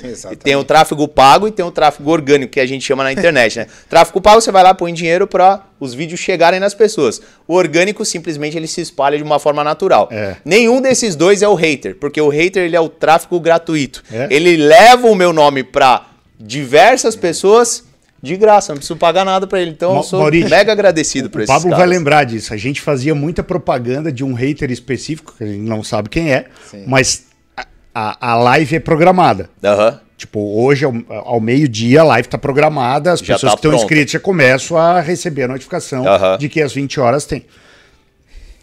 Todo, toda segunda-feira o Borracha botava a live no ar. Foi uma. Hoje foi uma. Ó, tá- ele tá lá. Cinco minutos depois. É batata. É cinco minutos, um dislike. Aham. A live não começou, cara. Tu, tu não- tipo, não tem assunto. Por que, que eu vou dar o dislike? Sim, sim, sim. Ou seja, esse cara é o nosso maior fã. Aham. Porque ele, antes dos caras que gostam do programa, ele já tá lá dando Aham. dislike. Né? E ele nem imagina, quer dizer, deve imaginar porque a gente já falou várias vezes, que o, o, o algoritmo do YouTube ele não tá entendendo que dislike é ruim ou é bom pro vídeo. Ele tá entendendo que é uma interação. Aham. Se tu tá dando uma interação mesmo antes de o vídeo começar, Tá rolando. porra, ótimo, valeu, Exato. pode continuar. Aproveite e faz um comentário na próxima. Exatamente. Eu- Ó, e- isso é tão real que hoje o YouTube ele tirou a quantidade de dislike, né? Então o pessoal já não consegue ver quantas quantidades de dislike tem num vídeo, só mostra um botão de dislike. Ah, olha aí, ó. É, verdade. exatamente. Ó, e outra coisa, Maurício, que vem ao encontro do que tu estava falando com relação à questão de, de, de o cara não saber sobre o teu trabalho e daí ir lá conhecer e tal. É, eu estava conversando esses dias com o Borracha a respeito de edição de vídeo. O Borracha chegou para mim e fez uma pergunta. Ele falou, pô, tu acha que, que o que eu tô fazendo nesse vídeo aqui tá ficando... é, é, é, tá tendo. Tá, tá, tá destoando, tá parando e tal. Deu assim. Eu sei porque tu tá me perguntando isso. Porque alguém falou pra ti que esse vídeo tá assim, né? Dele. É. Eu disse, essa pessoa que falou isso pra ti é um especialista no assunto? Dele. Não. Eu falei, então você faz o seguinte, cara. Pergunta pra quem é especialista. Pergunta Sim. pro Felipe da Apex. Pergunta pro cara e ele vai te dizer. Aham. Se, Exatamente. se realmente for isso, pode coincidir. Sim. Mas assim, aos meus olhos, tava bom o vídeo. Uhum. Tava. tava... Eu nunca falo que tá bom, porque eu sempre digo pra ele que dá pra melhorar. Mas eu falei, tá Pressão. ok. Eu falei, não, vídeo tá legal, tá ok. Aham. Então, assim, quando tu for pra perguntar algo muito técnico pra alguém, Uhum. cara, pergunta pra alguém que tu realmente se espelha Sim. né? E isso a gente via muito no boxe, né, Pablo? Cara, principalmente quando a gente é novo numa equipe, cara. Os, é, os caras vêm te minar de tudo quanto é. Não, porque tu tem que. Tu tem que endurecer mais a suspensão. Tu tem que estar com a libra mais baixa. Tu tem que estar com não sei o quê. Passou por isso também, né, Paulo? Eu quero fazer Quem um comentário no final depois É. sobre isso também. Interessante. Cara, sabe, eu sempre falei, sabe um cara que me ajudou muito no começo, que eu fiquei, eu não esperava nada dele, me ajudou muito nesse aspecto que o Edson falou, foi o Perluigi, cara. Cara, eu era um, um nada. Eu comecei a andar na JC, ele era o cara da JC. Tipo, eu, eu- eu tive e tenho uma empatia com ele até hoje, a gente é muito amigo. Ele tá com uma escola agora lá na Argentina e tá com uma. tentando expandir para os Estados Unidos. E eu acho que ele meio que ficou com dó de mim, sabe, Monte? Ele disse assim, cara, vem aqui que eu vou te ajudar. Aham. E, cara, e, e assim, os primeiros passos que eu tive dentro da moto, da moto velocidade foi ele, mas não é exatamente como o Edson falou. Cara, mas tá muito dura. É, é- cara, O cara nem andou com a tua moto. Hoje a gente dá risada, mas tem um cara, eu até vou falar o nome dele, cara, que não tem. É porque já virou tem- já, piada. já virou piada, cara. O Comelato, mano. O Comelato, é, bicho, ele é demais. Ele chegava antes assim, cara, ia no box, ele chegava na frente da moto e começava a coçar o queixo, né? É. Assim, ó. Sou, daí, Mutex, como é, como é que você tá? Eu disse, eu tô bom, isso, aquele, aquele outro. Eu disse assim, não, eu também, cara, mas eu tomei um escorregão ali, É. cara, na saída do S do tu Senna, que eu cara. acho que tem óleo ali, Tu cara. cuida ali, cara, que é o motor da Ele moto pra do estragar fu- o psicológico do cara. Motor da moto, do, daí motor da moto fulano, eu vi fumando Tá lá, cara. tá fumaciando. Daí eu disse assim, no começo, sério, como? Não, sério, Não, cara. daí Pô, tu tomei entra escorregão, cara, aqui, ó. curva. Cara, depois, bicho, não, hoje virou meme, né? Já virou cara? piada. Ele chega pra nós e eu disse, como onde é que tá escorregando hoje? Já chega rindo, né? Já chega rindo, cara. Entendi, entendi. Mas como É, é legal, assim, só pra. Funcionava antes, né? Ah, sempre Funciona, funcionou. Sempre funciona. Não, hoje não mais, né? Hoje não, há muito tempo não mais, mas no começo sim, né? É, no progresso de evolução, é normal. Tem muita gente querendo dar opinião e tem muita gente querendo te levantar e tem muita gente também querendo que você pare de progredir porque ela tá vendo que você está caminhando. Exato. E uma das coisas que eu considero que foi o meu grande diferencial para progredir num, num intervalo tão curto foi isso. Eu sempre fui blindado. Eu sempre fui completamente fechado. Acredito que pelo fato de eu já ter sido um piloto profissional no motocross antes de vir para moto velocidade, eu já entendia esse jogo de boxe. Motocross ti- tem disso? Não Menos, muito, bem, bem menos, bem Pois menos. é, é uma curiosidade É o tinha, motocross é, ele tem uma educação completamente diferente. A união entre os pilotos é mil vezes maior do que a moto velocidade. A amizade, o carinho, o respeito é, é completamente diferente. É um esporte realmente totalmente assim incomparável com a moto velocidade. É, mas só voltando, o fato de eu ter vindo já com essa bagagem me fez é, ser um cara que nunca escutou muito o que os outros tinham para falar. Então eu sempre segui muito a minha intuição. E eu acho que isso foi o, o maior diferencial. Eu cheguei no esporte sabendo, não existe outro caminho a não ser treinar. Tanto é que quando eu comecei a fazer os track days e comecei a levar mais a sério, e comecei a entender um pouco sobre corrida, comecei a, a perguntar e tal, eu falei, cara, não acredito. Isso pra mim é um absurdo. O cara sai do Superbike e sobe na moto de novo daqui um mês, na outra etapa do Superbike. Pra mim isso é um absurdo, porque eu vim do motocross e no motocross eu treinava Todo dia, né? segunda, terça, quarta, quinta, sexta, sábado, domingo, segunda. Todos os dias. Eram sete dias em cima da moto. E aí aquilo não fez sentido nenhum. Tanto é que na época tava começando esse negócio de cartódromo. Aí o pessoal da Motocart, o Flávio, eu vi eles andando, tive a oportunidade de andar com uma moto deles, uma Twister, ninguém andava. Eles estavam começando o negócio. Realmente, eu nunca tinha visto ninguém andando.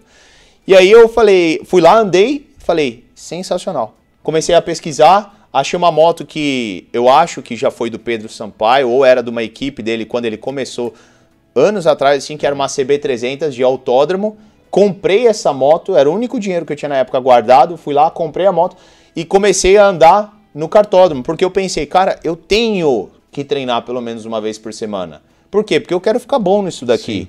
E na época, ainda sem maturidade, sem nada, eu só foquei nisso. Ah, eu quero isso aqui, vou e pronto e conseguir fazer. A união minha e da minha esposa, a gente conseguiu fazer com que o negócio acontecesse.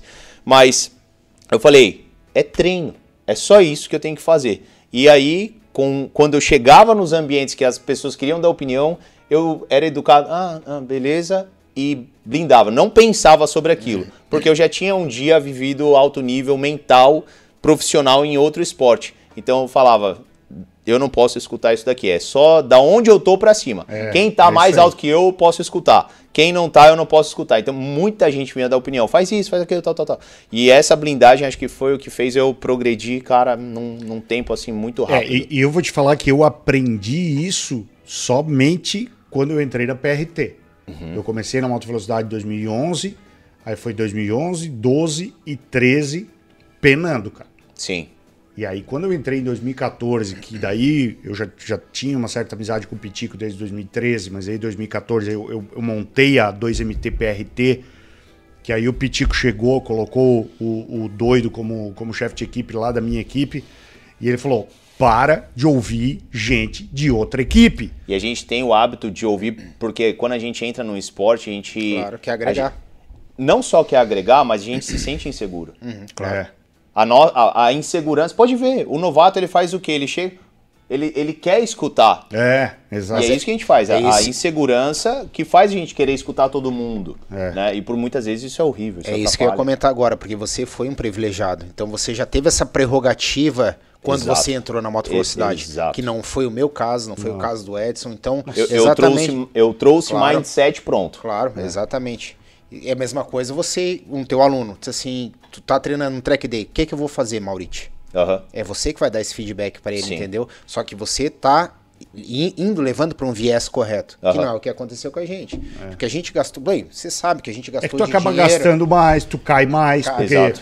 porque Se eu- frustra mais, Exato. demora mais, Tudo mais. Exatamente. o sonho fica muito mais longe, Muito mais tem longe. que trabalhar muito mais. Tu tem que ser resiliente, tá? Aham. Porque eu vou te falar, eu era, eu, eu sou o legítimo cara, que era pra ter parado na Vamos lá. segunda corrida. Vamos lá. Quem corre da nossa época até hoje? Quem?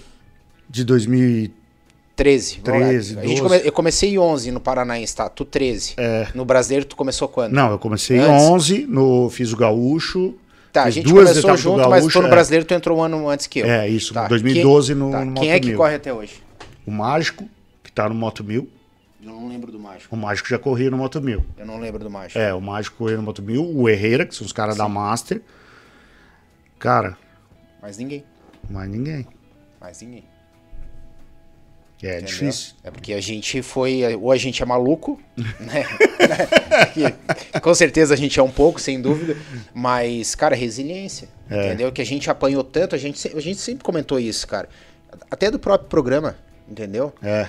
Cara, o que a gente levou de lambada, Maurício, quando a gente começou, o Edson começou lá atrás, em 2015, fazendo entrevista com um, com o outro, e depois daí a gente teve a ideia de começar o papo com o Mamute, cara, que a gente era youtuber, que a gente não pilotava nada, que era isso, disse, Sim, "É, sim. Edson, É. Até hoje isso Entendeu? ainda existe. Sim, Até claro. hoje, você mas vê o machucava Faustino, bastante, por exemplo. cara, machucava bastante, entendeu? Faustino Edson? que faz um puta trabalho, é um cara que tá gigante dentro da internet. Sim. A gente vivendo dentro da, da- do universo profissional, a gente vê as pessoas julgando ele, pessoas que estão dentro do universo profissional de alta velocidade. Ah, essa porra de YouTube, de vídeo.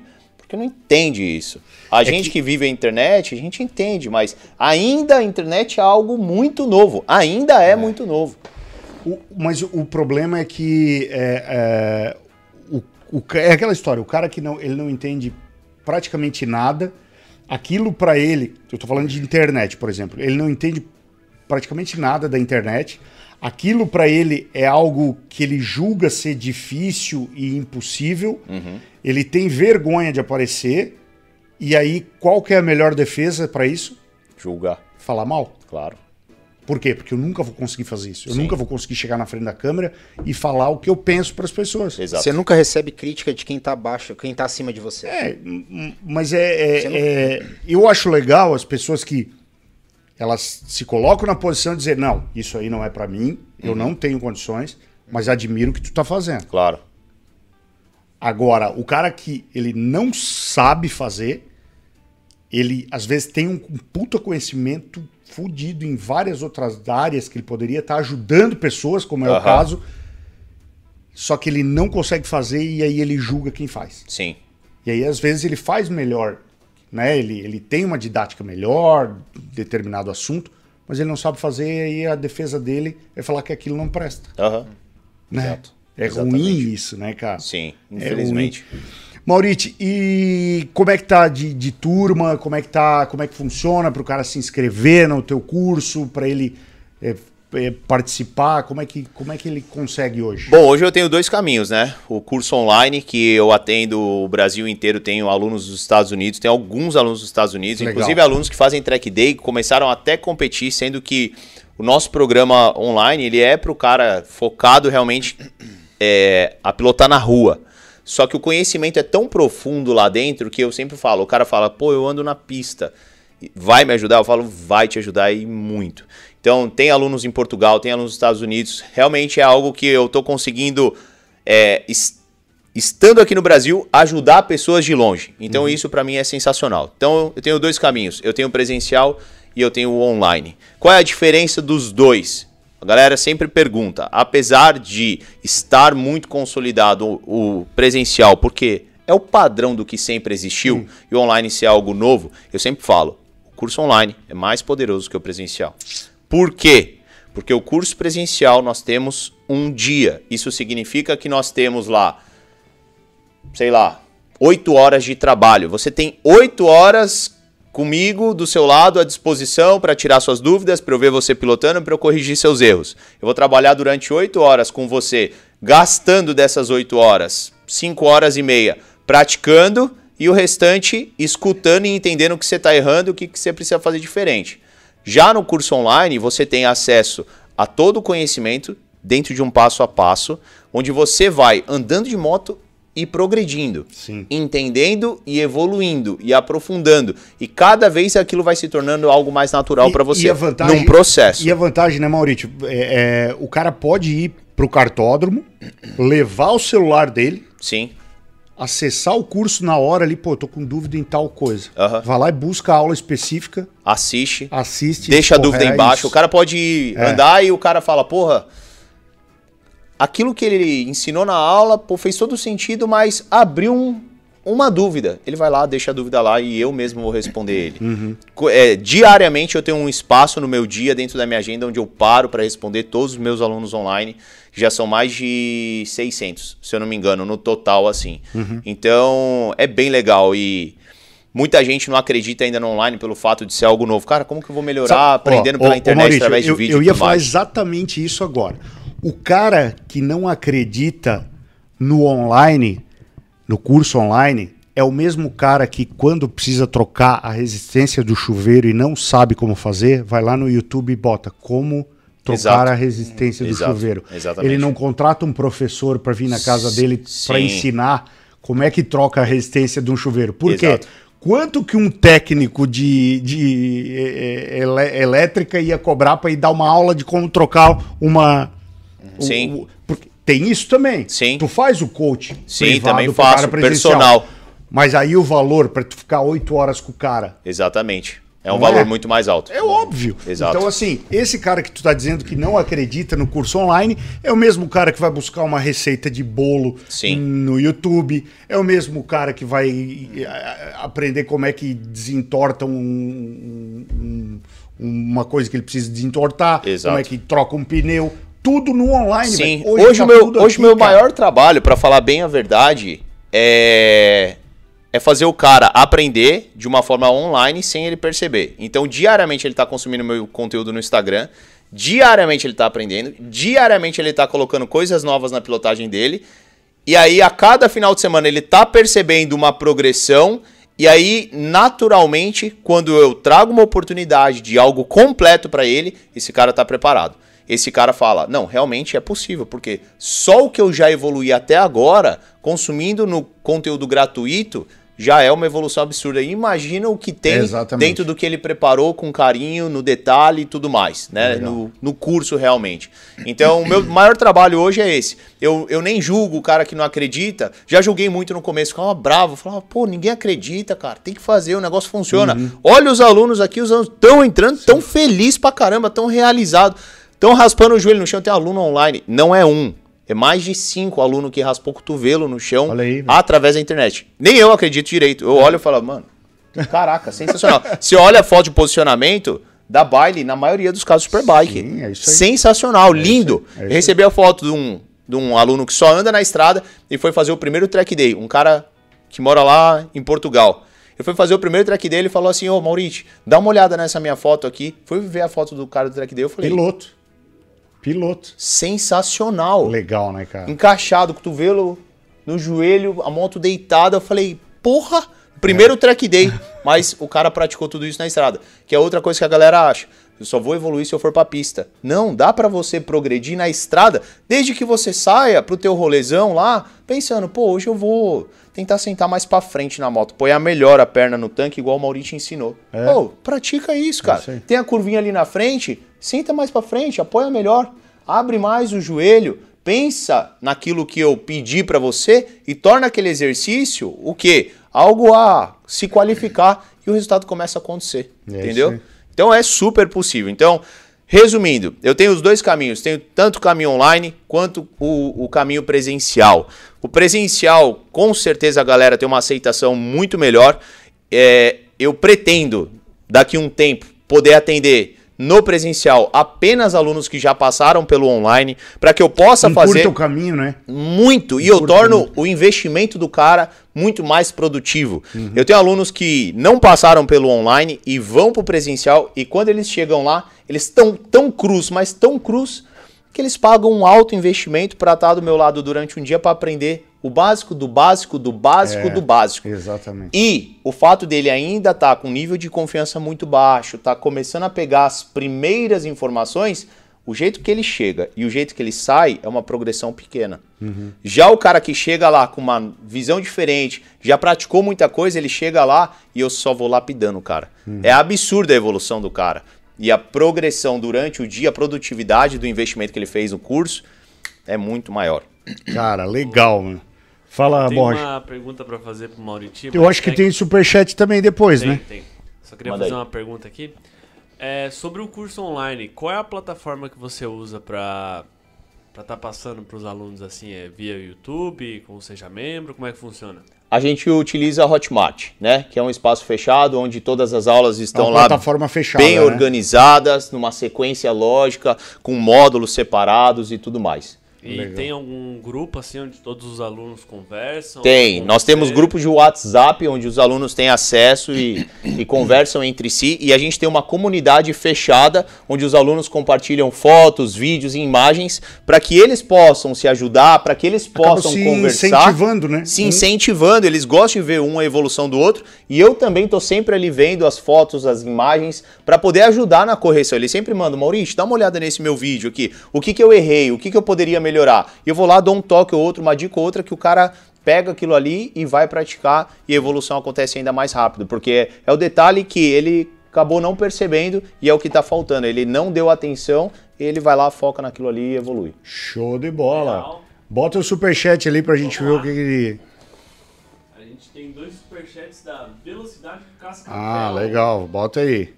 É, Velocidade Cascavel mandou 27,90 pra gente, tá dizendo assim, vídeo Marcelo Nascimento, que foi o videomaker que fez aquele vídeo da Copa que a gente Ah, passou. legal. Boa. Abraço, Mamute. Estamos aguardando vocês em Cascavel. A Copa Oeste Moto Velocidade chegou para ficar. Então, vou fazer esse pessoal da Copa Oeste aí participar da etapa do Superbike também, que aí fica mais fácil de nós colocar todo mundo lá, meu É amigo. isso aí. E tem mais um do Charles da Mata que mandou E- cincão e não escreveu Ele tá nada. com uma mensagem a ver e tem mais um da Velocidade Cascavel. Eles marcaram o Marcelo VMaker que fez o vídeo e falou que ele mandou muito nesse teaser. Muito. Ah, Ficou legal mesmo, parabéns. mano, parabéns. Rapaziada, é, geralmente o programa são duas horas, mas Sim. como hoje a gente tem assunto pra caramba, já chegamos a duas horas e meia, meu amigo. Boa. Acho que, Maurício, foi um programa sensacional, cara. Pô, foi. Hã? Pera aí que tem coisinha do borracha aqui pra meio aqui. Posso? O que, que tu quer, borracha? Tem- temos um classificado. Ah, temos um classificado. É verdade, é. Bota a vinheta do classificados. Vamos lá, hein? Vamos lá. Esses classificados aí, vamos botar os classificados aqui.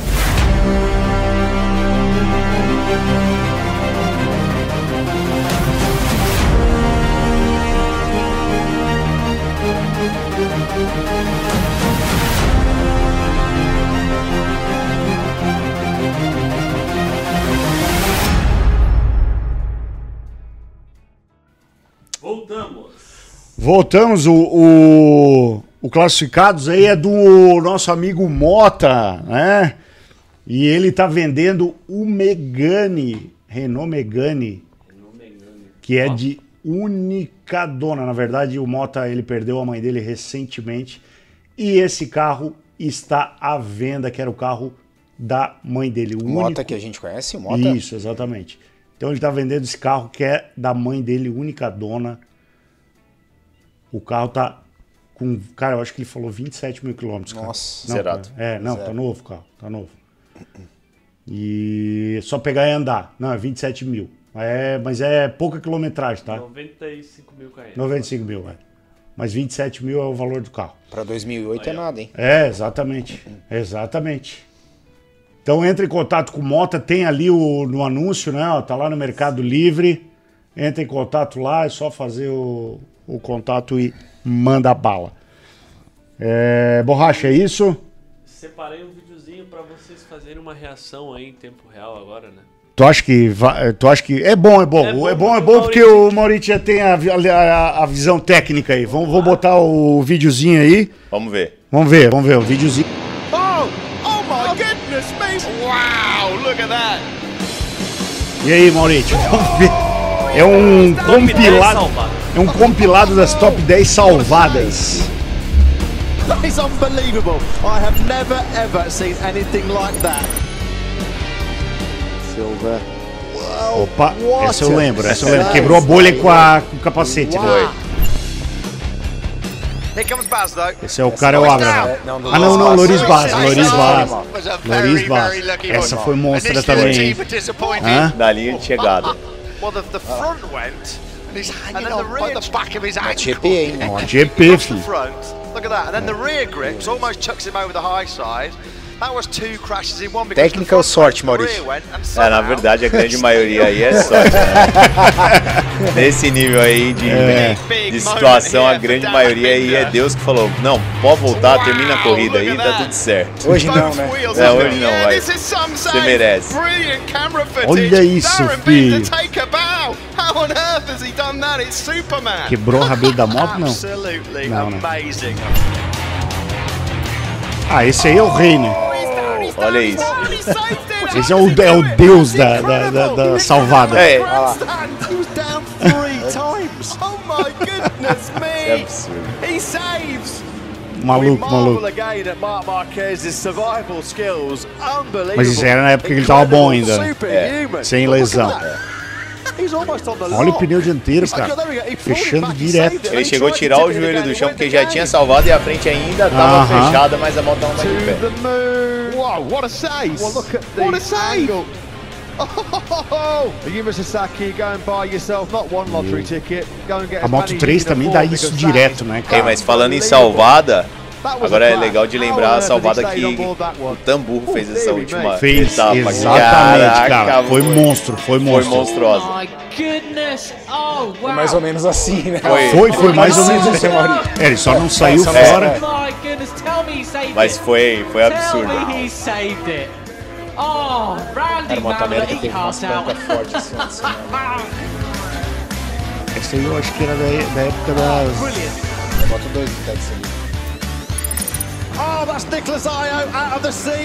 Puta, essa eu lembro, o cara tava liderando, essa moto chegou na velho. grama, cara? Não entendo. Olha ali, ele, ele cruzou a linha de Cruzou, chegada, ó, cruzou. olha lá, olha lá, olha lá. Cruzou a linha de chegada e seen arrasto, cara. anything like that in Putz. my Grand Prix career. Nicholas Io has crossed the Vai line pro on muro his agora. knees. but let's watch this. This is amazing. Ele tava em primeiro, né? Tava, tava. Tava o Alex Marques. Oh, crash for Alex, but no, we haven't. Oh my goodness! No Moto Is he gonna 2 save também. Com chuva, chuva é normal essas coisas. Oh wow! Oh my goodness me! I can't believe that. Whoa. Você chegou a passar por uma perto disso, não? Não. Eu também não. Quem "Oh, viveu no." uma dessa foi o Rafa Ramos, de CBR 500. 2019, na chuva também, tomou um high side na saída do lago. E foi assim, surfando até a entrada do laranja. Aí na entrada do laranja ele entrou um pouquinho na grama e quase para, parado ele caiu. Tanto é que tem foto dele andando assim, Com ela é, do lado. do lado assim. So Mark Marquez, his victory challenge, that is over. Oh, dearie me, Marquez! Cara, essa corrida eu lembro. Essa Mark corrida eu lembro. Marquez is taking unbelievable risks. This guy can win the MotoGP World. Championship by sitting for a safe second place behind Johan Zarco. And lays it all on the line. That was so, so close to disaster. You have got to admire the risk taking of Mark Marquez. That's why we love him. But that was so, so close se to absolute disaster. Já sabe, né? Já sabe, né, Borracha? And cross the line here in Le Mans. We start the final lap. Oh, oh my goodness me! What have we just seen there? How has Jacob Coulthard stayed on? É. It was a tipo motocross job o from piloto him. passa, ele tem certeza que ele já caiu, né? Quando ele percebe Não, que tá em cima motocross da moto, total. ele fala, Não. cara, Ei. não, não caí. Motocross total, né, Maurício? Total, Olha. saltou, olha isso. The Honda, pretty much. Bloco do Evil Knievel has got nothing on Jacob Coulthard. I'll tell you that. well, Ó, yeah, motocross if he doesn't total, Evil Knievel helmet the next round. Detalhe, ele caiu na brita de lado e deu conta de sair reto ainda. point Não, oh, saiu dando mão. Tu oh viu onde jogou brita, né? É isso, Borracha? Olha aí, ó. Tem mais superchat aí, Borracha. Vamos lá. Superchat da Sara Caroline. Caroline. Caroline, né? Minha irmã. Ó. Tem curso aberto do Mauriti? Tem? Bom, nesse ah, é momento. isso, é verdade, tu não falou. Não, Ele, como acabei é que não funciona? falando. Ele, ele é sa sa- Ele sazonal, digamos é, assim? eles são por turmas. Então Tá. a gente, a cada dois meses, abre uma turma exclusiva da JCP, que é o treinamento online. E fica por cinco dias só a oportunidade aberta de se tornar realmente Tá. aluno Até dessa pra tu turma e a gente conseguir fecha. atender todo mundo de uma maneira Exatamente. melhor, né? A gente vai formando turmas, eu vou dando atenção para essas turmas de uma forma que eu consiga acompanhar o processo, acompanhar a- as dúvidas, a evolução, as dificuldades no caminho. Então a gente sempre trabalha de dois em dois meses. Nossa próxima turma para JCP está programada agora para o próximo mês de junho. Ah, legal. Tem mais superchat aí, Borracha? Isso. Próximo superchat, ó. É do Ellison. Ele mandou 2 dólares e tá falando assim: a JCP vai estar em nossa moto no CCS esse final de Aí, semana. que legal. O é, pô, o Ellison, eu conheço o Ellison, cara. Ele é lá da, da região lá de cima, lá, do- eu não sei se ele, tá, mora- se ele mora em Boston ou se ele mora lá em New Jersey, mas o Ellison eu conheço, é da turma lá que, que anda com o Magrão, com a galera toda lá. Um abração? Ellison. Hã? Andam de R1, que é a Yamaha? Não, ele, and- ele andava de Kawasaki quando eu tava lá. Andava de, Então de talvez seja- ZX10. Não, é, ele tava andando de R6, talvez então seja outro.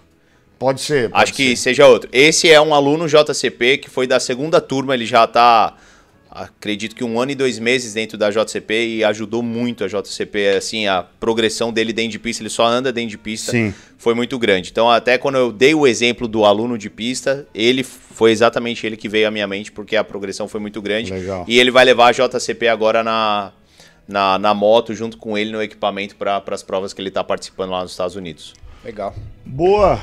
Pablito, duas horas e meia de programa. Pablito, suas considerações finais. Cara, agradecer a presença do Maurício aqui. Cara, a gente sempre aprende, sempre agregador.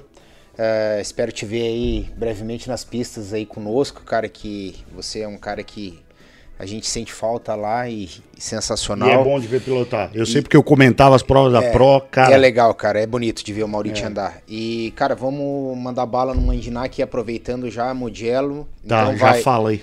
Banhaia, Bastianini e terceiro vamos de... Bota mais uma Ducati, bota Não, mais uma Ducati, bota mais uma Ducati. é que a Suzuki tá brava. Mas vamos de, vamos de Banhaia, Bastianini e terceiro, cara, vamos de... Vamos lá, tira na, na- no braço, Quartararo. Vai. A moto não chega, mas ele vai tirando no braço. Só antes de terminar aqui, ó, tem mais dois superchats. Vai lá então. Superchat do Lee Kaufman mandou 20 dólares pra Pô, gente. ali. Tá falando assim: Fala fodástico, cheguei, cheguei atrasado. Quase nada, né? Assiste agora, aproveita e dá replay. Valeu a Passando pra pena. deixar a breja de sempre. Abraços e acelera. Boa, ali. O Li é lá de Li. Tampa, nos Estados Unidos também. E agora, mais um superchat do Alisson de 2 dólares. Ele falou: agora estamos de R1. Ah, o Ellison. Então é o Ellison. O Alisson? Então é o Ellison que eu conheço. Vai ver que é o mesmo, então. Pode ser. Pode ser que ele andou Pode de ser. R6 e tal, mas da época que eu conheci ele lá, ele tava de ZX10. É, Maurício, suas considerações finais e sua mãe de Ná Olha do só, eu, eu, eu vou ter que dizer que eu não posso dar, não posso falar minhas sugestões porque eu não tô acompanhando o campeonato realmente como merecia esse ano. Então não, não vou falar para não falar besteira, tá? Mas eu quero Não, mas tem poder que falar, pode chutar qualquer três aí. Cara, O, o borracha, borracha dá, tá. Se o borracha dá palpite, vai. Vai lá. Mas ó, eu quero agradecer a presença aqui, foi um prazer, é sempre legal demais poder compartilhar informação de moto, seja moto velocidade competição, seja moto esportiva na rua, é sempre legal de poder agregar e também fazer com que as pessoas possam conhecer um pouco mais dos bastidores, entender um pouco mais do que passa pela nossa mente, do que a gente vive e do que a gente gosta de fazer. Então, Boa. obrigado pelo bate-papo. Eu te agradeço. Tamo junto. Obrigadão, Valeu, cara. obrigado. E ó, eu não vou Três, dá três não, não, nomes não. Ó, eu vou, nomes, vou seguir então o, no- o, o que ele, o que, que ele falou. Banhaia? Banhaia, Bastianini e Quartararo. Aí, ó. Não quer mudar nenhum? Não, nenhum. Nenhum. Segue esse. senão Borracha- você é injusto. Se eu Borracha, eu ganhar, dar se eu ganhar é Ah. prêmio dobrado, hein? Agora te leva e eu também. Entendeu? Tá, é, é. O- o Valendo, candidato- valendo o boné 2MT e eu nem vou cobrar mais do Paulinho, porque já faz É, tanto tempo já já. virou lenda, já. Já É, virou eu lenda. vou, vou mandar um boné do Paulinho e uma camiseta 2MT. O boné 2MT é uma camisa 2MT. Ó, o meu Mandiná, já que o GP vai ser na Itália, ele vai defender a bandeira dele, né? Local, piloto local, Fábio Quartararo em primeiro. segundo, vamos, vamos pegar aquele português, né? O Mark Marques em segundo. Tá. Terceiro, vamos deixar aí pro, pro gaúcho, né? O Banhar. Mas bate! Tá, beleza então. É, rapaziada, só uma informação, tá? O Mandiná dessa semana, o post vai ser no meu Instagram, tá? Mamute99. É porque o, o, o Instagram da PCM está em possibilidade de fazer postagens. Por quê? Porque nós não conseguimos comprovar a idade. Sério, eu fui postar lá, tava pedindo meu pra dizer Deus. qual era a idade. E aí o que que eu fiz? Ah, idade, eu Eu botei idade de 2016, quando começou o programa. Você tem menos de 13 anos, não pode postar, estar no Instagram. Eu tive que entrar com recurso, agora eu tô. Eu não sabia dessa. Nem eu, cara. Aí agora nós temos 30 dias para análise de recurso. Então mande lá no Mamute 99, que no Instagram da PCM tá bloqueado para fazer postagem por enquanto. É, meu Mandiná vai ser Banhaia primeiro, Jack Miller em segundo e Bastianini em terceiro. Três do Catona no pódio na Itália para arrebatar o coração dos italianos aí. Maurício, foi um prazer tê-la, a- ter a sua presença aqui. Obrigado. Foi, cara, é muito é, é, construtiva a nossa conversa. Eu acho que ela partiu até por um, por, um, por um lado que talvez a gente não tinha programado, mas eu tenho absoluta certeza que a galera curtiu demais. Então se inscrevam lá no Instagram do Maurício também. Pablito, obrigado pela sua presença junto, novamente aí. Valeu, rapaziada. Borracha. Fez pouca borrachice hoje, cara. Não, nem. É. Valeu, rapaziada. Um grande abraço e acelera. Valeu.